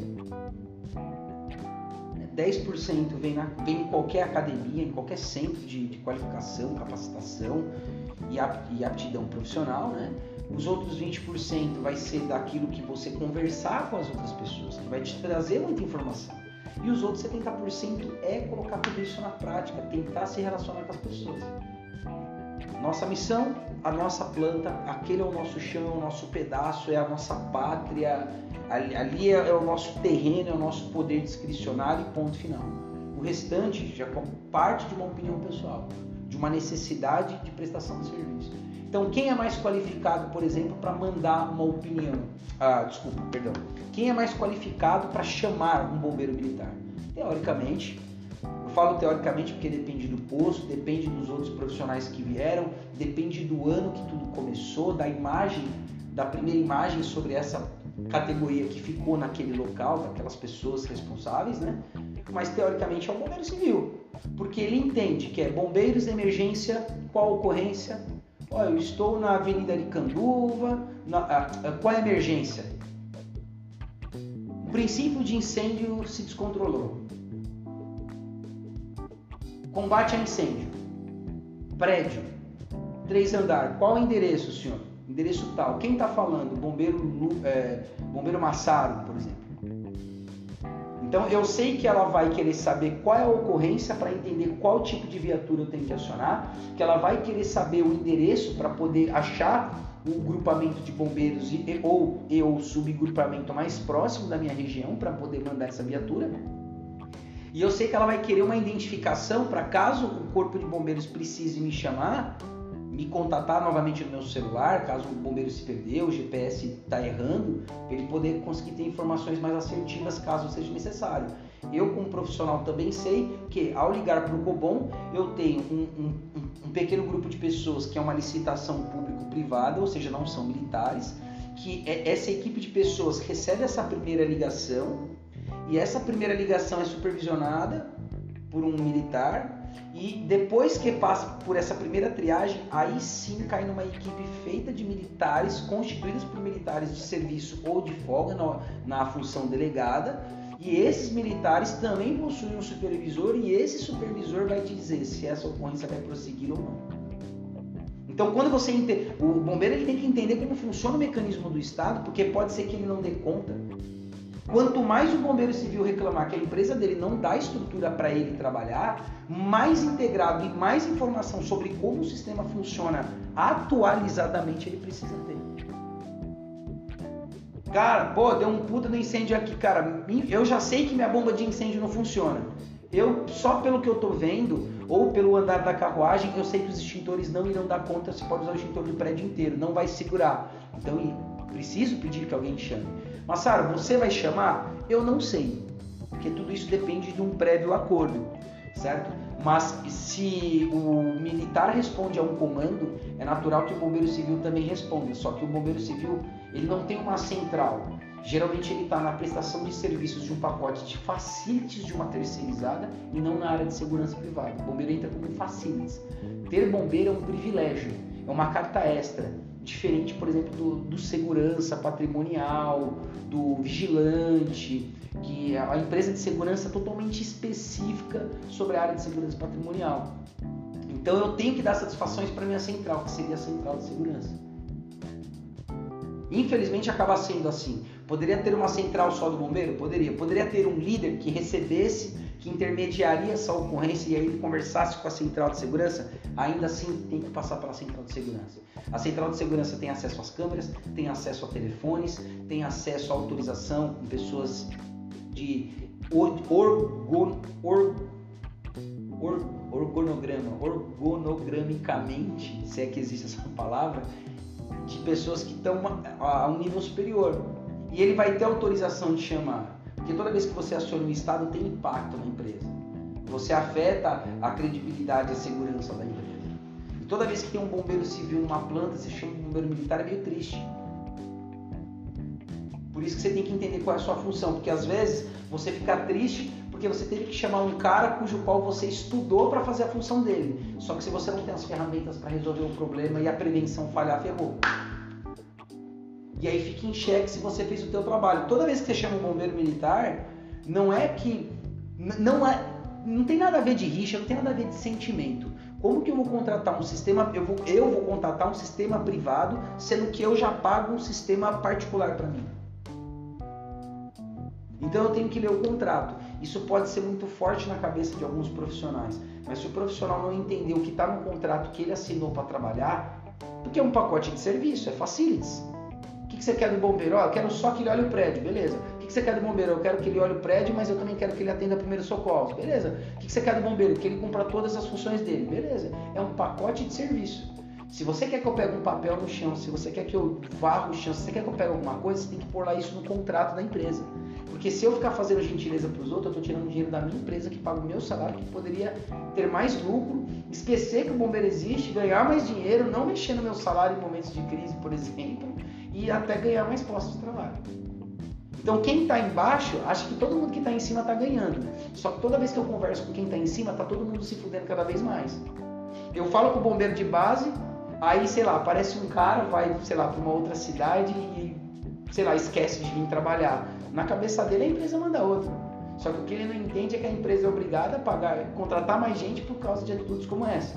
O outro me vem me dar um atestado que todo mundo sabe que é mentira, tá na cara da pessoa que é mentira, mas alguém tem que ficar no lugar dele. Isso sobrecarrega a equipe, que sobrecarrega o líder, que sobrecarrega o supervisor, que sobrecarrega o coordenador, que sobe para a gerência, que a gerência não pode deixar assumir essa cagada para ela. Ela falou, pô, tem um monte de gente lá embaixo. E aí você conversa com o dono da empresa, você conversa, cara, com os diretores, é só BO. Então quem está embaixo acha que quem está em cima está só na Gozolândia. Mas na verdade, quanto mais você sobe, mais responsabilidade, por isso você ganha mais.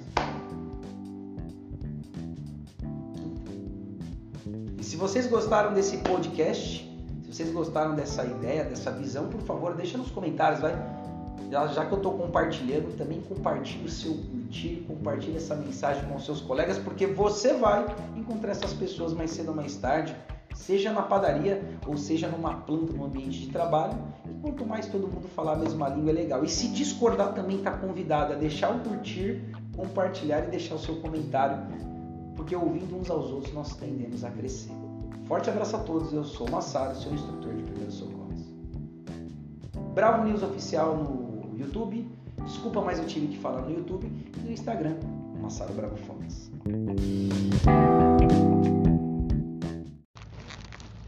Sejam bem-vindos mais uma vez ao meu podcast aqui no Bravo News Oficial. E se você me ouve, quem sabe, no canal do YouTube, no Desculpa, mas eu tive que falar ponto Massaro, ou até mesmo no Bravo News Oficial. Espero que vocês estejam tão ansiosos, tão ansiosos quanto eu estou, estava, para estar tá fazendo essa, esse podcast aqui para vocês, tá certo? Eu sempre comento a importância de nós termos os passarinhos aqui sempre felizes, né? Eu sempre comento com vocês a importância da mentalidade correta para o desenvolvimento dos profissionais. E acabei entrando na questão ah, da parte de primeiro socorro, suporte básico de vida e até mesmo no atendimento pré-hospitalar, que compreende não só o momento das situações de emergência, mas se você vai ficar com a vítima ou se você vai transportá-la, vai fazer esse acompanhamento, esse transporte até a chegada no intra-hospitalar.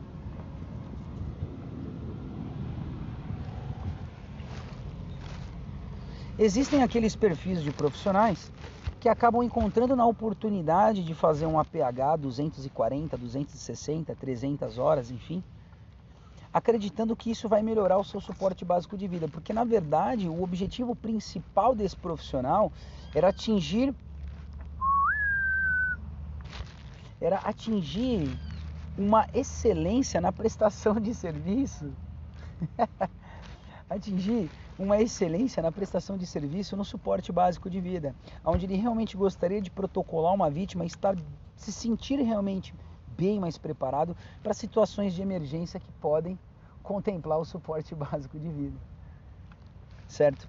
Dito isso, o atendimento pré-hospitalar, ele não só vai tirar as suas dúvidas do suporte básico de vida, mas como também vai acrescentar outras dúvidas, uma vez que é, uma, é um ensino continuado, é um aumento de técnicas que vão aumentar a sua eficiência e a sua capacidade de resolver problemas.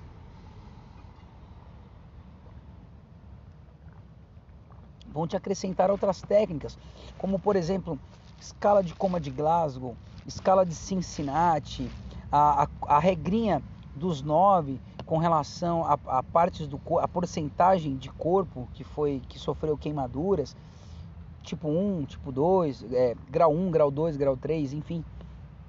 Né? É, a diferença entre o grau de afogamento, né, o salvamento aquático para o salvamento terrestre, o quanto que isso muda bastante. E também vale a pena salientar que na nossa atividade nós temos uma série de departamentos específicos. Nós temos o suporte básico de vida, nós temos o APH, que é o avançado, então nós temos a parte de suporte básico de vida, ou seja, primeiros socorros, nós temos a parte de incêndio, nós temos a parte de salvamento, resgate em altura, nós temos espaço confinado. Ah, e tudo perceba que só essas quatro já são quatro especializações distintas que às vezes há uma necessidade de interagirem umas com as outras, uma vez que eu preciso aprender a fazer nó para poder adentrar, pelo menos para fazer um cabo, um, uma linha de vida é, um cabo guia, desculpa, ah, uma vez que eu preciso fazer um cabo guia até mesmo para eu adentrar num espaço confinado. Então todas essas atividades, essas ações, elas vão interferindo.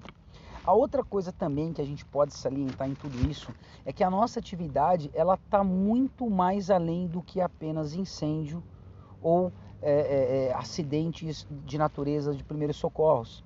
As nossas emergências elas, elas estão diretamente ligadas com a necessidade do posto de trabalho que nós estamos.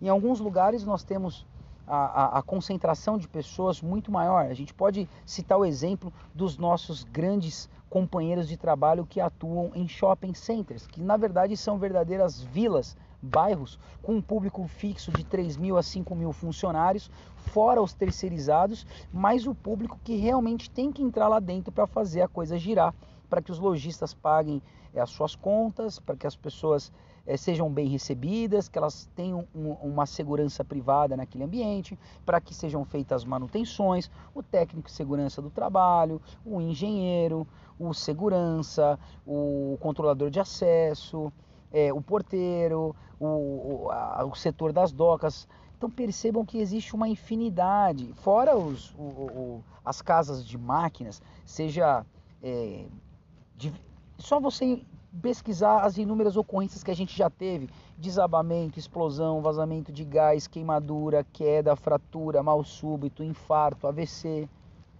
engasgo.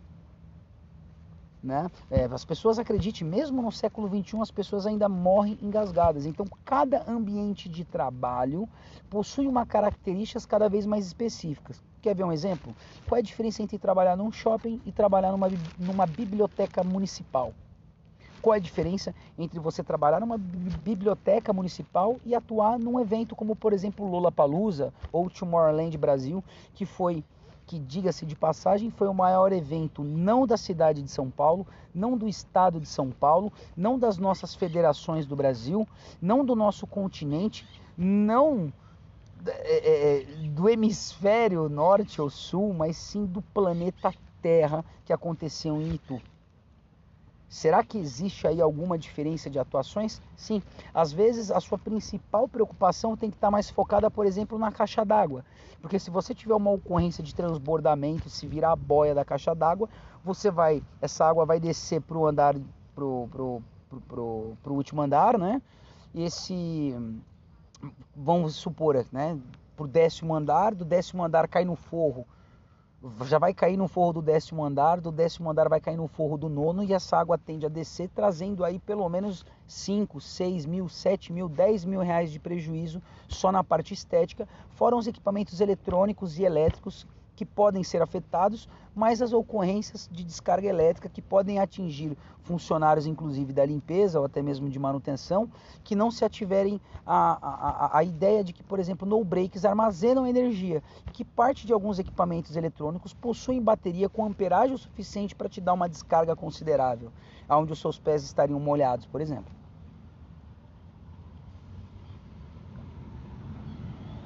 Então, esse olhar muito mais amplo sobre o que é a nossa profissão, ela depende sim do olhar do observador e é lógico, é muito melhor você pecar pela humildade do que você pecar pelo excesso de soberba.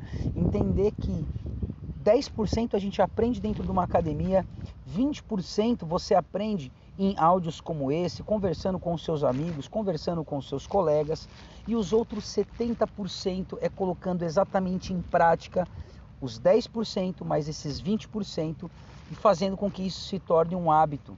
E ainda tem que prestar atenção para que isso não se torne mecânico, para que as suas atividades sejam supervisionadas, inclusive pela sua própria consciência de estar ali trabalhando, que é uma função do nosso córtex do nosso córtex pré-frontal, que é responsável por você estar ali consciente naquele momento, e tudo isso, obviamente, depende de um treinamento que leva tempo, que faz parte de uma série, inclusive, do conceito de uma série de primeiros socorros chamado chá.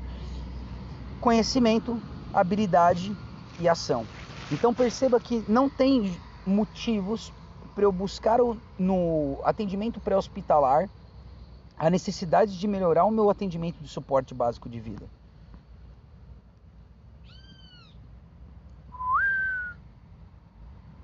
Dúvida aí, pessoal? Espero que vocês tenham gostado. Eu estava realmente com saudade de poder gravar esse áudio com vocês e de ter essa conversa um pouco mais elaborada, porque toda vez que eu compartilho um pouco do meu conhecimento que vai atingir alguém que necessita desse conhecimento, eu sei que eu irei encontrar esses profissionais cada vez mais preparados no mercado de trabalho e eles serão meus companheiros de trabalho e nós iremos executar nossas funções com excelência, com foco no resultado da missão, aonde a equipe é a estrela de, é, desse campeonato e não apenas o indivíduo individualmente. Um forte abraço a todos. Eu sou o Massaro, teu instrutor de primeiros socorros, mas além de tudo isso e sempre antes de tudo isso, um companheiro de profissão, assim como todos vocês. Forte abraço.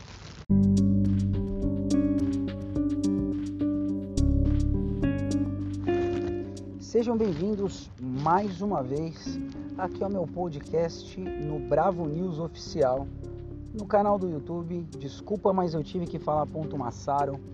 No Bravo News Oficial também no YouTube ou no Instagram no Massaro Bravo Fox. Hoje nós vamos falar um pouquinho sobre visão popular, na verdade. É uma análise. É, eu não me intrometo em assuntos de política, até mesmo porque política é algo muito pessoal que envolve com o impacto que isso vai ter na nossa vida, no nosso emprego, na nossa sociedade, na forma como escolhemos as regras, enfim, como nós tocamos o barco, e isso acaba sendo muito pessoal. Portanto, hoje eu vou me ater ao meu humilde pequeno tamanho e apenas fazer uma análise de observação do comportamento das pessoas com relação ao momento atual político e que vai servir também como um alerta para os nossos é, representantes né, da nação, seja eles em qualquer esfera, Senado, governador, vereador, governador, presidente, não importa. Ficou bem claro nessas últimas eleições que o grito popular, seja da pessoa que possui um pequeno patrimônio ou um patrimônio de valor alto, uma pessoa que tem uma moto de baixa cilindrada ou uma moto de alta cilindrada, de uma pessoa que trabalha como classe operária ou que trabalha num setor de escritório, do cara que é dono de lojas, um cara que é lojista, do cara que é investidor, do cara que que trabalha na rua, do cara que trabalha dentro de uma fábrica, dentro de uma loja, dentro de um shopping. Não importa qual seja o segmento, nem se ele é a favor de Bolsonaro ou de PT, de PSDB, PSB, ou se ele é PT, ou se, não importa qual seja o seu engajamento político, ficou bem claro que a população já não suporta mais todas as situações de impunidade que têm acontecido no nosso país, a ponto de inclusive é, gritar de uma, de uma forma quase que um coro a, a importância de não terceirizar inclusive a segurança da sua família. Então, mesmo aquelas pessoas que possuem porte de tiro esportivo, que fazem parte dessa, dessa prática de esportes envolvendo armas de fogo, ou seja aquela pessoa que apenas faz artes marciais, ou seja apenas aquela pessoa que dá aula de defesa pessoal, seja o Kung Fu, Karatê, Jiu-Jitsu, Muay Thai, Capoeira, não importa. Se você juntar todas essas pessoas, você vai ouvir uma palavra em comum. Essa é a última oportunidade para os representantes, os trabalhadores da classe política, os profissionais de carreira política, de que simplesmente essas são as últimas eleições de fé pública que a sociedade como um todo deposita nos nossos governantes, sejam eles quem forem em qualquer esfera, estadual, municipal, federal, não importa. A sociedade como um todo pediu muita transparência e ah, numa disputa acirrada de 49 a 51, onde o país ficou dividido por dois representantes da nação, né? no caso sendo Bolsonaro, sendo Lula, sendo Haddad, não importa qual tenha sido o pensamento, mas o que as urnas conseguiram expressar, e para bom entendedor, meia, um pingo é letra, meia palavra basta, é que nós já entendemos como a banda toca. E essa pandemia deixou as coisas muito mais claras, uma vez que a pessoa que realmente está sendo impactada com o distanciamento social, com os lockdowns, não se restringem mais apenas ao pequeno trabalhador, mas também atingem as pessoas de classe média nesse país. E isso ficou bem claro. As pessoas querem transparência, as pessoas querem verdade. Nós não queremos uma pessoa que faça uma promessa impossível de ser alcançada, mas uma pessoa que realmente tenha comprometimento com a nação, comprometimento e que principalmente é, tenha aquela empatia que tanto é cobrada, inclusive, aos nossos policiais militares, aquela visão humanizada. E aproveitando o gancho, mandar um abraço para o Diógenes Martins Munhoz, o major hoje do Corpo de Bombeiro, que até então, à época, fez do seu TCC de faculdade uma tese sobre é, abordagem técnicas atentantes de suicídio e hoje isso é uma guarnição específica do Corpo de Bombeiros que atende essas pessoas. E o primeiro que eu conheci na minha carreira ao longo desses 10 anos que teve coragem, serenidade, confiança, tranquilidade e muita, mas muita empatia e desenvolvimento humano ao dizer tanto para os profissionais quanto para a própria sociedade que sim, é importante, é natural e necessário que as pessoas façam acompanhamento psicológico, seja na neurociência, seja na psicanálise, mas que procurem terapeutas, psicólogos ou até mesmo é, é, que pode receitar psiquiatras mas que essas pessoas entendam que, a, que o nosso cérebro também fica doente. E isso pode ser de uma forma química, pode ser de uma forma emocional, mas que sempre é de uma forma química. Pode ser a falta de uma substância ou apenas um comportamento que se repete, causando dor até impactar é, é, na, numa crise de é, na infelicidade, na ansiedade, na tristeza, na depressão e, é claro, no suicídio que tem aumentado tanto no nosso país. Dito isso, ficou bem claro para a nossa classe política, aliás, ficou bem claro não só para eles, mas também como para toda a sociedade. É esse grito, hein? Esse, esse é barulhento. Ficou bem claro para todos nós que o que nós esperamos não é milagre, nem que venha um homem com uma capa do Batman. Nós simplesmente estamos cansados de. É, vamos, falar em, vamos falar em pandemia então para ficar mais fácil. Há um ano atrás, as pessoas estavam, por exemplo, ajustando seus métodos para tentar economizar dinheiro para aquelas pessoas que tiveram acesso à informação e em comparação com boa parte da nossa nação brasileira, tiveram o privilégio de ter acesso à internet, água encanada, rede de esgoto, e tiveram acesso a uma TV a cabo, uma informação de qualidade e entenderam que era necessário se preparar para um cenário que estava por vir. Apesar de todas as contas, apesar de todas as economias, você descobriu um ano depois que não só o que você economizou, mas que ainda assim parte do que você ganha vai ser simplesmente para pagar esse prejuízo do aumento que afetou todos os produtos, desde o arroz, a gasolina, ao pãozinho, ao queijo que agora se agora você não come mais mussarela, né? Ultimamente você tem comido gordura vegetal, você tem é, uma receita feita para você ter um infarto, é, um infarto agudo do miocárdio. Né? Basta vocês pesquisarem aí e ver que alguma dessas informações com certeza tem na internet e faz algum sentido. Baixando a qualidade dos seus produtos, novas embalagens com menos quantidade, com preço às vezes até no melhor das hipóteses o mesmo preço, porém menos produto nas embalagens. Desde que eu sou garoto, quanto mais eu cresço, menos bolacha eu como né, por pacote. E isso vem se estendendo como uma maneira inteligente de enganar você, cidadão, que acaba não percebendo no final do mês que está levando menos, inclusive pagando mais. Então, essa ficha já ficou bem clara essa, essa conta já está sendo paga há muito tempo e até mesmo para os considerados brasileiros lerdos, preguiçosos ou que produzem quatro vezes menos do que um americano, seja qual for esse raio dessa maldita dessa estatística, que pode fazer sim sentido num sistema onde você pode dirigir um carro importado enquanto o seu irmão do seu solo, dessa, do solo gentil que nós vivemos, morre de fome. Não importa. De qualquer forma, quando todo o sistema buga, e essa pandemia deixou bem claro, é, o seu carro talvez nem ande por conta da gasolina, por conta do preço, e se andar, você vai ser um alvo fácil mediante aquelas pessoas que estão às margens da miserabilidade.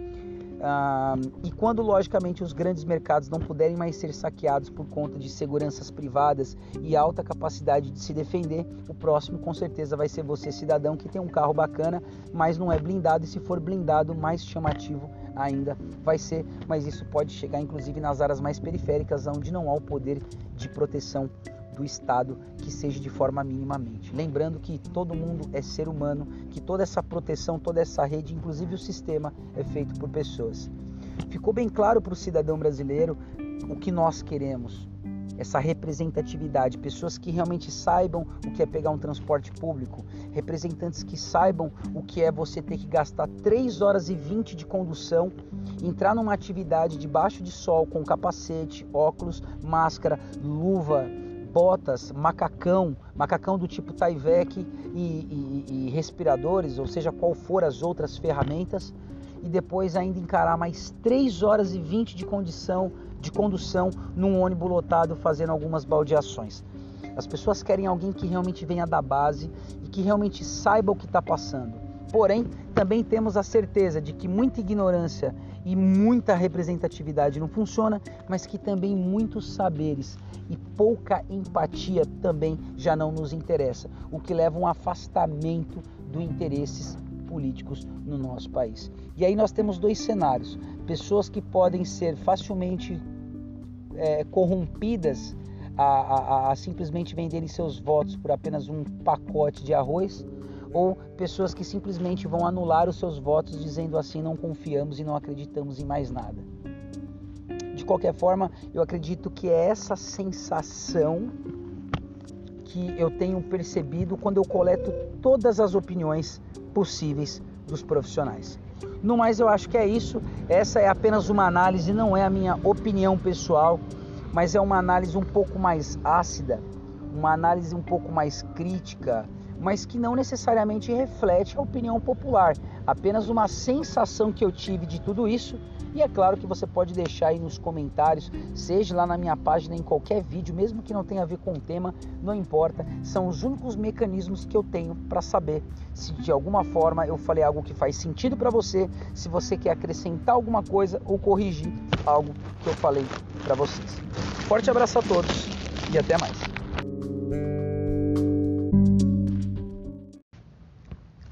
Sejam bem-vindos mais uma vez aqui no meu podcast no Bravo News Oficial.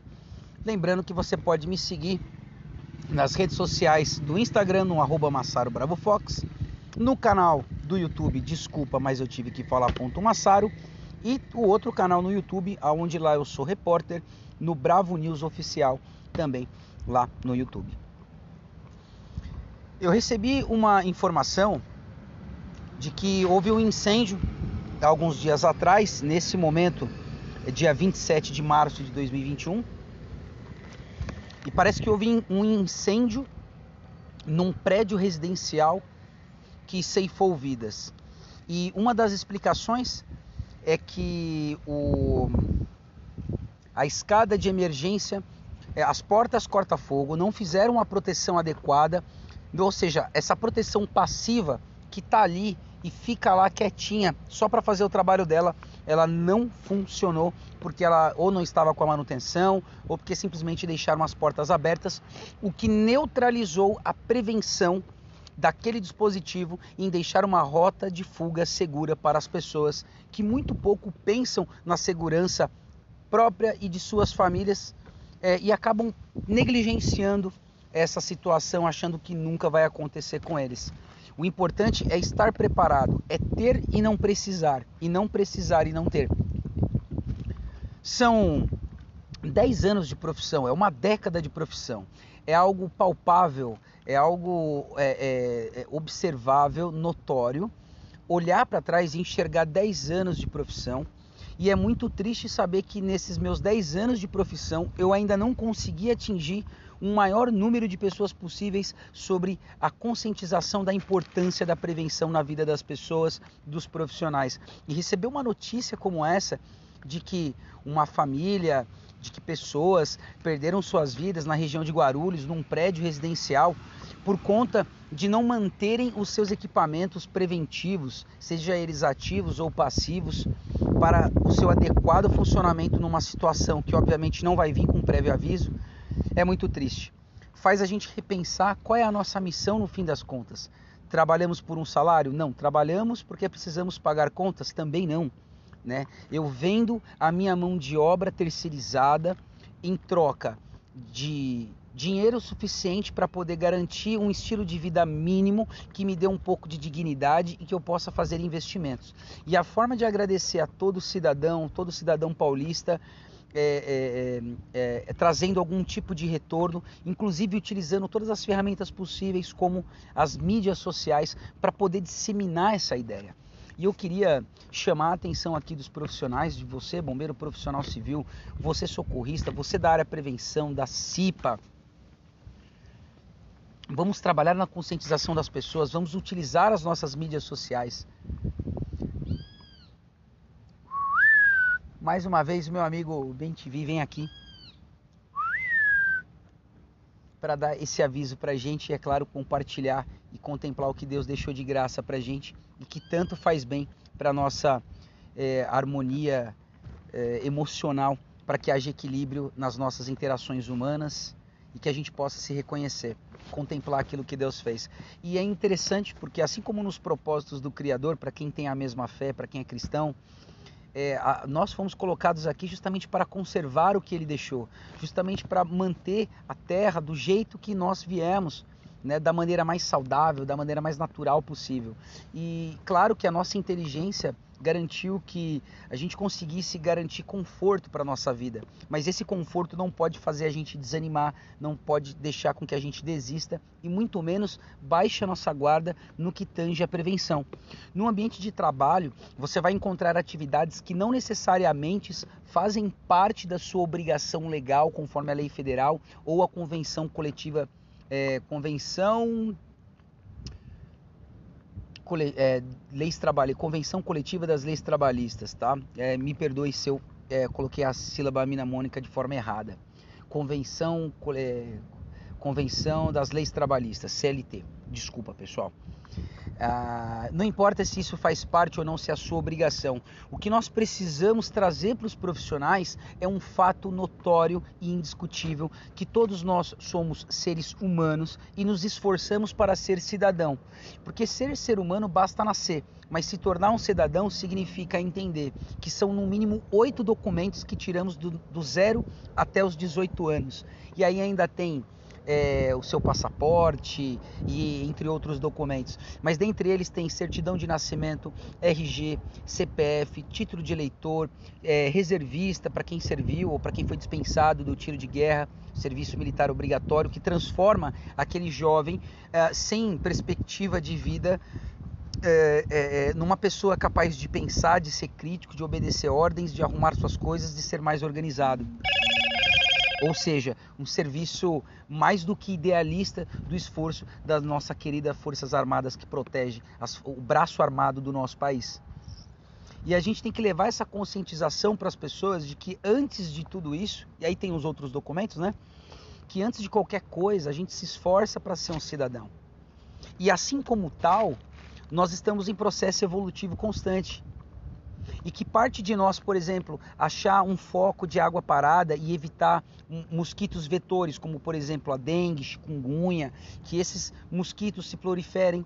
Parte de nós observar uma situação onde alguém pode se machucar, um galho de árvore que cai na rua, ou qualquer outra situação que possa gerar um acidente, um incômodo, uma condição insegura, um incidente que seja, ainda assim é necessário que a gente incline nosso olhar de uma forma colaborativa e entender que todos nós estamos juntos nesse barco aqui numa outra aba, num outro episódio, né? Vocês vão encontrar é, eu falando sobre o tema pandemia, tá? E o, o que a pandemia tem trazido para gente como reflexão, uma vez que as coisas negativas nem tudo pode ser revertido. Então a gente vai trabalhar em cima do que é possível mudar. E a, se a gente não olhar pelo um lado positivo, obviamente a gente vai ter problemas. Né, no nosso psicológico. Então, olhando de uma forma positiva, proativa, é, para dar condições de saúde mental para todos nós, a gente pode enxergar pontos positivos nisso tudo que está acontecendo. As 300 mil vidas e mais até, é, não tem como voltar atrás, mas mostrou que não importa o quanto o seu carro seja bom, ainda assim, quando todo o sistema bugar, quando a gasolina não chegar no posto de gasolina, quando você não tiver recursos, você vai sobrar, o que vai sobrar para todos nós é o convívio de outro ser humano, que se não houver uma forma dele se estruturar, ele vai entrar no seu instinto de sobrevivência. E assim como na guerra, a coisa mais valiosa que todos nós temos é a humanidade. E que se a gente perder a nossa humanidade, a gente vai viver num mundo caótico de verdade. Então nós dependemos uns dos outros. Será que vale a pena andar com um bem tão caro enquanto outras pessoas estão. Vamos falar de fatos. 60 mil pessoas estavam fora dos radares dos nossos governos. Com tantos vereadores, né? Ah, vamos falar de fatos também. Quantos escândalos de desvio de dinheiro na saúde pública e agora as pessoas preocupadas com o lockdown, que na verdade agora de fato é o nosso maior foco. Eu não estou mais preocupado com a infecção. Agora o que me preocupa e que eu sei que de fato vai matar pessoas de uma forma muito mais cruel é a fome, é o desaquecimento da nossa economia. E o lockdown ele vai acontecer por uma questão muito racional. Muito racional nenhum político, por mais idiota e imbecil que seja, ele vai querer sujar a sua carreira com mortes. Ele, ele prefere assumir o risco de que você feche sua loja, que você feche o seu empreendimento de anos, mas ele não vai assumir o risco por vidas. E toda vez que as taxas de contaminação estiverem altas, que seis pessoas em média diariamente estão morrendo sem sequer ter acesso a um leito, esse lockdown de fato vai acontecer e não adianta chorar. Então, nós temos que montar uma campanha preventiva. E linkando isso com o assunto anterior, precisamos conscientizar as pessoas de que as coisas são do jeito que são e que se ela entende que as coisas não mudaram até hoje, não sou eu que vou ficar batendo na tecla é, do ativismo, da, do anarquismo. Eu prefiro continuar na ordem, porque sem ordem não há progresso, que é o lema da nossa bandeira nacional. Vamos focar no que realmente importa. 30 pessoas dentro de um ônibus, 30 pessoas de máscaras, 30 pessoas utilizando álcool em gel. Se não tiver álcool em gel, um spray com água, sabão, um spray com água e, sei lá, uma colherzinha de, de, de, de, de café de água sanitária já vai ser o suficiente para a gente garantir uma prevenção e diminuir as taxas de contaminação pelo novo, é, por esse, é, pelo novo coronavírus. E assim a gente vai conseguir diminuir as taxas e afastar esse maior perigo que se chama lockdown, ok? Isso vai acontecer e, uh, e uma vida humana é mais importante do que o seu interesse individual, seja no seu empreendimento, seja se você gera emprego. Pelo menos eu estou entendendo dessa forma. Eu não estou dizendo que funciona assim. Eu estou dizendo que eu estou observando dessa forma e não estou vendo perspectivas de mudança. Então eu só posso contar com vocês com essa com essa vontade incrível e que vocês façam como nós do, cor, do, do, do Corpo de Bombeiros, seja profissionais civis, sejam profissionais militares do, do, do Estado, não importa. É dinheiro de impostos que está aqui para pagar os nossos salários. Então vamos fazer o seguinte: vamos trabalhar junto, vamos trabalhar em equipe, vamos focar na missão e a missão é diminuir proteger as nossas vidas, proteger as nossas famílias e focar na solução do problema que é o lockdown. Espero que essa mensagem tenha tocado de fato o coração de vocês e que a gente tenha conseguido pelo menos definir um objetivo agora. Esquece o vírus, esquece as 30 comorbidades que as pessoas que forem infectadas vão carregar. Esquece que agora esse vírus está conseguindo passar as membranas de defesa do nosso cérebro e infectar as nossas células do nosso sistema nervoso do nosso cérebro. Vamos focar nesse momento para proteger vida de pessoas que estão nas margens da miséria, que estão vivendo na miséria, para que essas pessoas possam ter condições ao menos de trabalhar de forma autônoma vendendo os seus produtos. Sendo assim, espero que vocês tenham entendido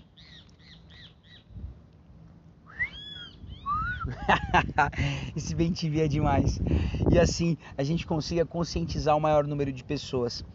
Sorrir é o melhor remédio, sim. Sorrir não manda os, não, não manda os problemas embora, mas vamos combinar que sorrir pelo menos diminui a tensão dos nossos problemas.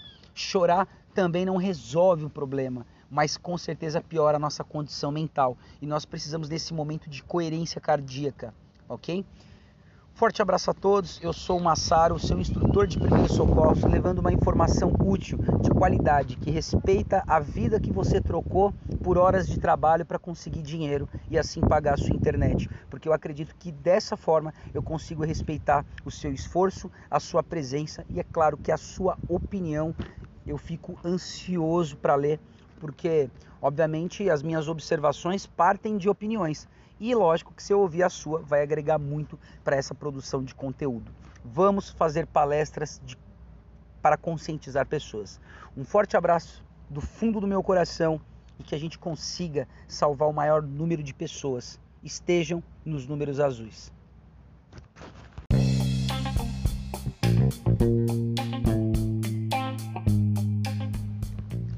Sejam bem-vindos mais uma vez aqui no meu podcast no Bravo News Oficial.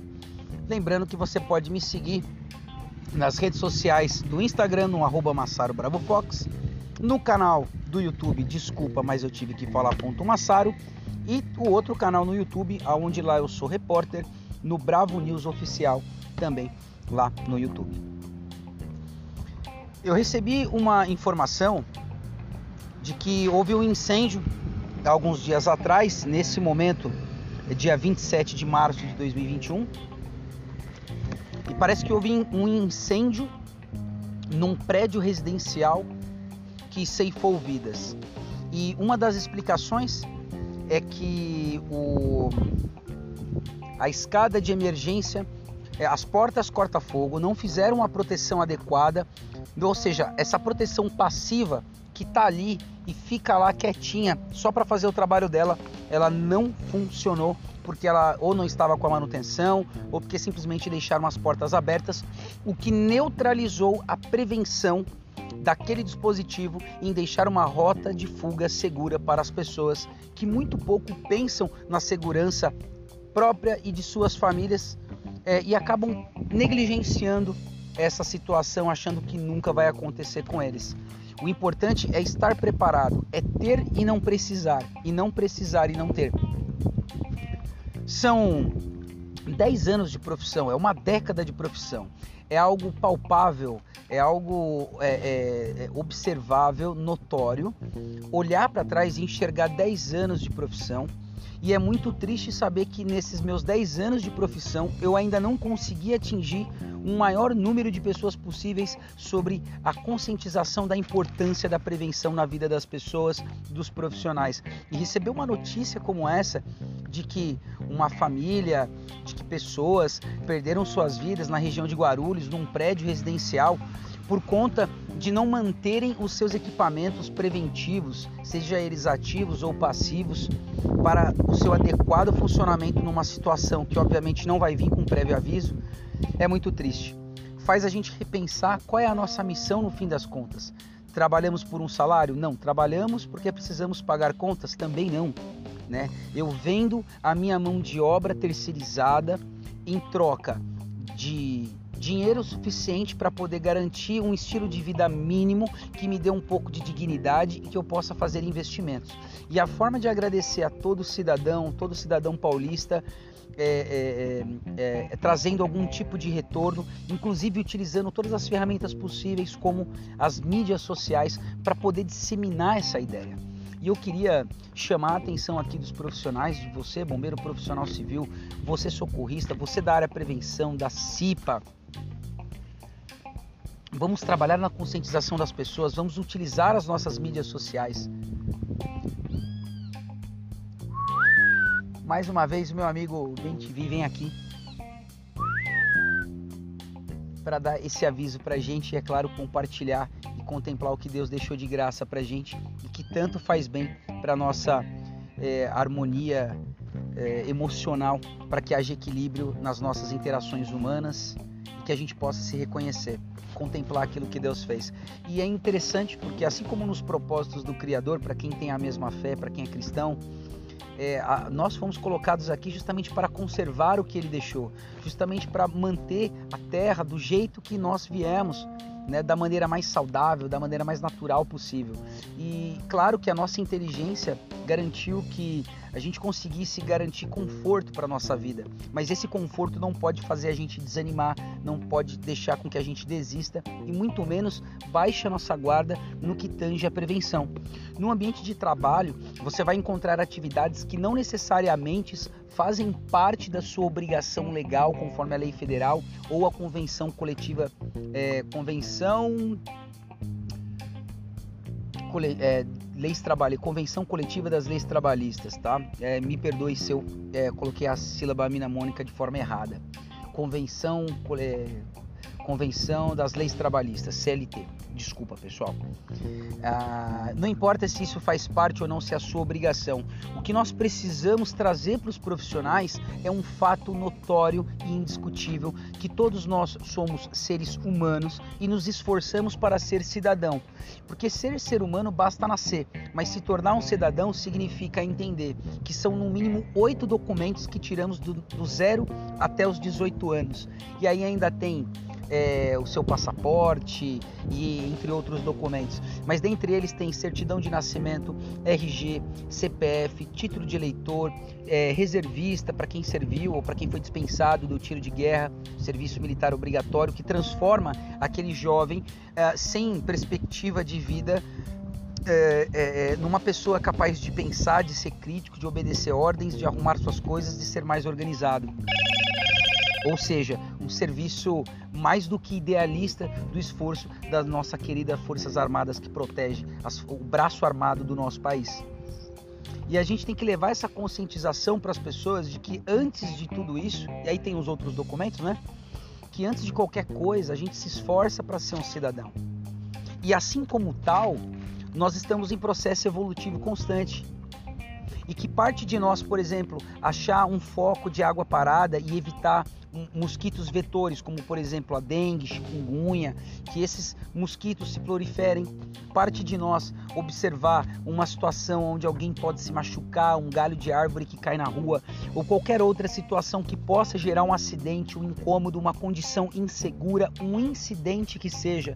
Ainda assim, é necessário que a gente incline nosso olhar de uma forma colaborativa e entender que todos nós estamos juntos nesse barco aqui numa outra aba, num outro episódio, né? Vocês vão encontrar é, eu falando sobre o tema pandemia, tá? E o, o que a pandemia tem trazido para gente como reflexão, uma vez que as coisas negativas nem tudo pode ser revertido. Então a gente vai trabalhar em cima do que é possível mudar. E, ah, e se a gente não olhar pelo lado positivo, obviamente a gente vai ter problemas. Né, no nosso psicológico. Então, olhando de uma forma positiva, proativa, é, para dar condições de saúde mental para todos nós, a gente pode enxergar pontos positivos nisso tudo que está acontecendo. As 300 mil vidas e mais até, é, não tem como voltar atrás, mas mostrou que não importa o quanto o seu carro seja bom, Ainda assim, quando todo o sistema bugar, quando a gasolina não chegar no posto de gasolina, quando você não tiver recursos, você vai sobrar. O que vai sobrar para todos nós é o convívio de outro ser humano. Que se não houver uma forma dele se estruturar, ele vai entrar no seu instinto de sobrevivência. E assim como na guerra, a coisa mais valiosa que todos nós temos é a humanidade. Que se a gente perder a nossa humanidade, a gente vai viver num mundo caótico de verdade. Então nós dependemos uns dos outros. Será que vale a pena andar com um bem tão caro enquanto outras pessoas estão. Vamos falar de fatos. 60 mil pessoas estavam fora dos radares dos nossos governos. Com tantos vereadores, né? Ah, vamos falar de fatos também.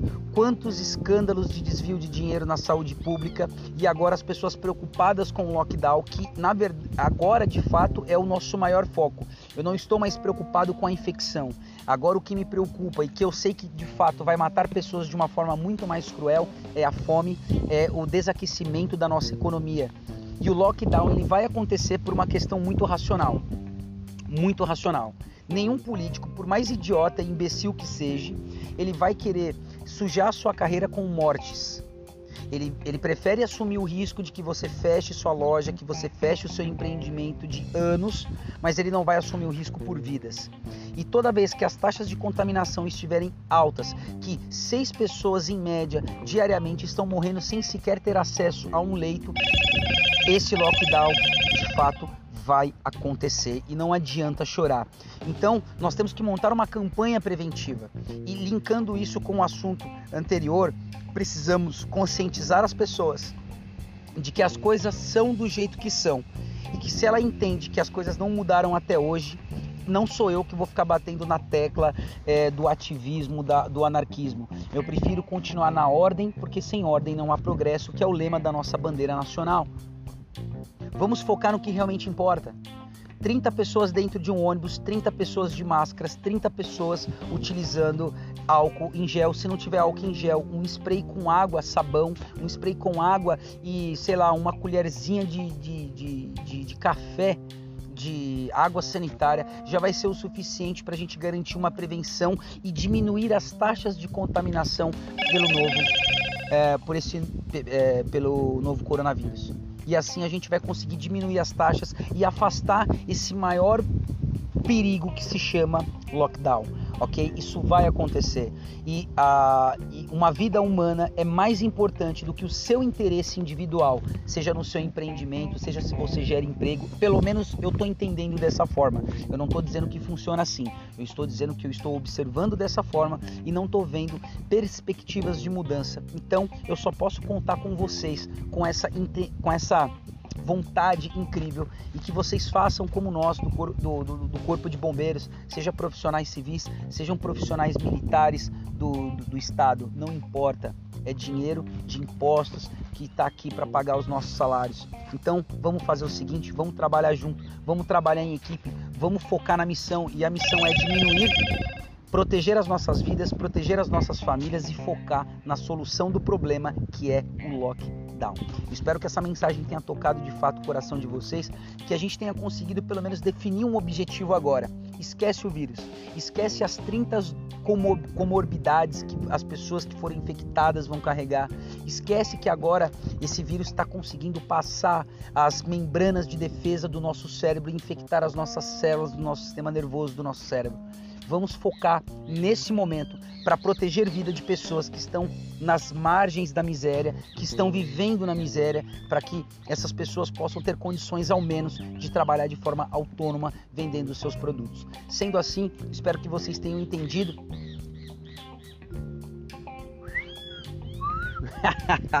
Esse bem TV é demais. E assim a gente consiga conscientizar o maior número de pessoas. Sorrir é o melhor remédio, sim. Sorrir não manda os, não, não manda os problemas embora, mas vamos combinar que sorrir pelo menos diminui a tensão dos nossos problemas. Chorar também não resolve o problema, mas com certeza piora a nossa condição mental e nós precisamos desse momento de coerência cardíaca, ok? Forte abraço a todos. Eu sou o Massaro, seu instrutor de primeiros socorros, levando uma informação útil, de qualidade, que respeita a vida que você trocou por horas de trabalho para conseguir dinheiro e assim pagar a sua internet. Porque eu acredito que dessa forma eu consigo respeitar o seu esforço, a sua presença e é claro que a sua opinião. Eu fico ansioso para ler, porque obviamente as minhas observações partem de opiniões. E lógico que se eu ouvir a sua, vai agregar muito para essa produção de conteúdo. Vamos fazer palestras de, para conscientizar pessoas. Um forte abraço do fundo do meu coração que a gente consiga salvar o maior número de pessoas. Estejam nos números azuis.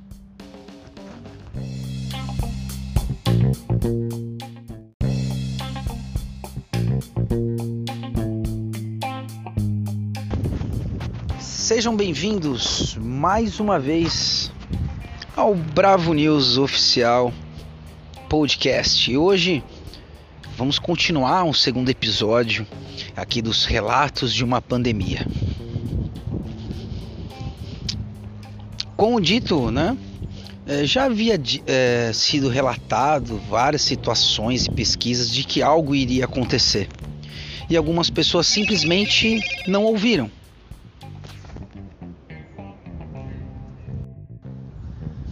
Mas a pergunta que fica na cabeça é se for através de preços caros e falta de emprego que tudo isso que, é, que, que essa situação vai se resolver, que essa missão vai acontecer, de acordo com os relatos que a gente escuta, o dinheiro vai ser o critério o poder aquisitivo vai ser o critério para escolher quem vai ter condições de sobreviver ou não. Vai ser através de um critério de inteligência que tipo de pessoas vão sobreviver a tudo isso. Aí sim haveria um motivo para que as pessoas se juntassem e lutassem contra isso ou, ou, ou não concordassem com o que está acontecendo. Porque afinal de contas, é, se a gente continuar falando só em poder aquisitivo e encarecer as coisas, nós não estamos falando em fazer justiça. Porque isso coloca em, em, em, em discussão qual seria o caráter das pessoas que estariam fazendo isso. E agora? Temos boas pessoas ou más pessoas? A verdade é que nunca saberemos porque o bem e o mal vai da perspectiva do observador numa determinada cultura, numa determinada religião. Ah, e a verdade é que qualquer coisa que cada um fale ou concorde, ainda assim é com base na sua perspectiva e na sua religião, e isso pode ser perigoso, porque são narrativas abraçadas por pessoas que observam a obra com seu olhar e não no olhar de quem as fez. tirando assim o objetivo, a lógica de, de tudo que está acontecendo. Então isso me traz muita me trouxe uma preocupação hoje pensando sobre isso e eu queria dividir isso com vocês para ver o que, que vocês acham sobre isso. O sistema deve sempre, é, para que haja é, a limpeza da forma que vai acontecer, que já está acontecendo, é, deveria dar chance às pessoas pelo seu caráter, pelo seu comportamento. Mas se nós se isso não for bem controlado, bem pensado, os oportunistas estarão lá. A outra pergunta que me, me causou um questionamento absurdo que eu trago aqui, divido com vocês, isso é um pensamento, tá, gente? Se nós já estávamos numa situação de segurança pública ruim, numa situação de saúde pública ruim, tirar ainda mais isso das pessoas e sucatear ainda mais e com uma boa justificativa de falta de orçamento, de gastos, de teto, de PL 36, se eu não me engano, PL 34, 32, PL 32, né? Que te, fala sobre os precatórios e tudo mais. É, com todas essas justificativas, como que eu vou deixar uma penca de pessoas num cenário onde tudo isso que foi relatado já é real, sem açúcar, sem um suporte de saúde e sem uma maneira de garantir a sua renda e a sua existência. Quais são os cenários mais otimistas que vocês conseguem enxergar daí para frente? Porque o que eu tenho observado é que pessoas em seus carros é, particulares que são longe de ser carros populares, é, sei lá, estão cada dia com mais pressa, cada dia mais preocupado com suas vidas, cada vez menos preocupado com as regras sociais, que é o que garante, né? É a harmonia social ah, então isso acaba se tornando situações que, que trazem preocupação. Pessoas que, pela condição social, né, e pelas narrativas de olha, ah, o pobre é mais mal educado, não eu, eu sou granfino, e você esperaria uma conduta melhor de quem tem mais. Pelo menos é o cenário que se pinta. O que também traz o questionamento de que tudo isso é uma coisa colocada de filme na cabeça das pessoas.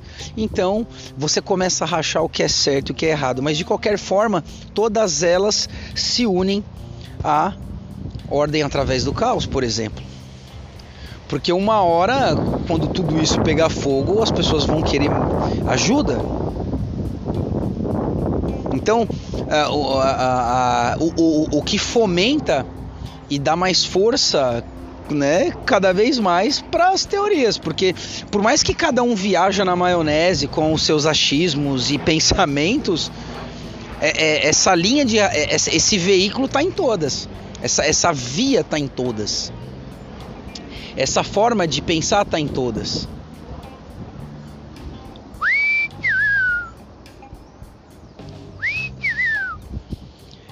Esse aqui é o Ben TV que sempre passa aqui para para visitar a gente. Então esse cenário me traz um pouco de preocupação e aí como é, trocar informações, ideias é, é uma coisa que, que faz que, que é interessante para todos nós, né? É, vale a pena. Ah, às vezes eu escuto algumas pessoas falarem assim: olha, eu não assisto mais televisão, eu apenas sigo a minha vida mas é, negar o que está à sua volta também não é legal. Mas abraçar um mecanismo que pode ser utilizado para te viciar num determinado assunto e guiar o seu pensamento num momento de perseguição e daqui a pouco um, um amor numa novela, numa narrativa, também pode ser perigoso mas negligenciar as informações também podem ser. Então a, a gente começa a ser bombardeado com, com vídeos por todas as partes e relatos de pessoas, né? algumas com é, é, equipamentos para o fim do mundo, alimentação para o fim do mundo, estocagem de alimentos e tudo isso, né? E, e o interessante uh, é que fica aquele questionamento. Nessa brincadeira de estoque em alimentos, vendemos mais? Ou não? Nessa loucura de pandemia, para aqueles que já não o faziam, vendemos mais. Alcançou um público maior. Né? Então, mesmo num cenário onde fora, dentro, do lado, do outro lado, embaixo, em cima não comprava, é, ainda assim essa produção continuou a escorrer. Ah, uma outra coisa também que a gente precisa é, imaginar é que existem empresas especializadas em armazenagem de grãos. E quando você armazena grãos, por exemplo, você ensaca esses grãos, vai, enfim, vai para a mesa, vamos dizer assim, de produção, né?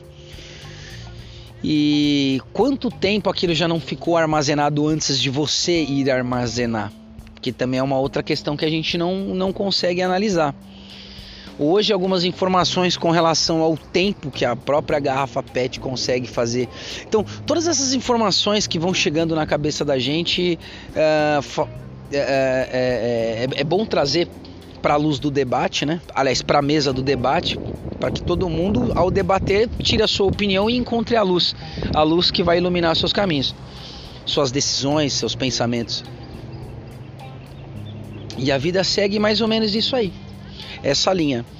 Ah, é, ouvi um comentário também essa semana que dizia mais ou menos assim: é como se fosse é, eu estava jantando com a minha esposa, um jantar lindo, à luz de velas, e por um momento tive um inside, né, o relato dele, tive um inside louco, como se eu tivesse no Walking Dead, porque ele tem um momento incrível e maravilhoso, como todo mundo que passeia num parque com seus amigos, que tiram fotos, brincam, que brincam com seus cachorros, com, com as crianças, e só que lá fora o mundo pegando fogo né? um cenário onde já existe osso de primeira e osso de segunda, que foi, foi uma informação também muito forte. Né? Nós imaginarmos que em pleno século XXI, com toda essa situação, foi muito fácil para algumas pessoas voltarem para a década de 90 ou até menos. E enquanto para outras pessoas a vida continuou normal. Geralmente quem está trabalhando quem quem está na luta diária sente muito mais esses impactos. E quem tem alguém que o faça, né, que, que faz o trabalho, que garanta o orçamento, a tranquilidade, o rolê, é, acaba não percebendo isso. É que nem aquela história do marido que trabalha, mas não faz mercado e reclama com a esposa porque ela precisa de mais dinheiro para comprar mais comida né? E acaba não valorizando a esposa pelo esforço que, a, que ela fazia na dispensa da casa, ou na organização, ou na limpeza da casa. E tudo isso gera um gasto tremendo. É a mesma história daquele filho que sai de casa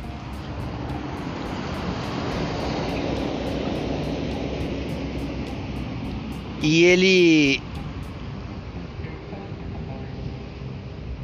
e ele uh, uh, é,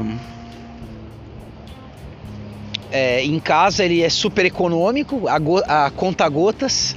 E quando, vai na, quando retorna à casa dos pais para visitar, vai à rivelia, banho de uma hora. Mas em casa é banho de três minutos, por exemplo. Né? Então, essa percepção de gastos e do quanto, do quanto de esforço é necessário para garantir os recursos para poder ter as mordomias que tinha na casa dos pais. Né? Quando é é, é, traz essa, essa percepção.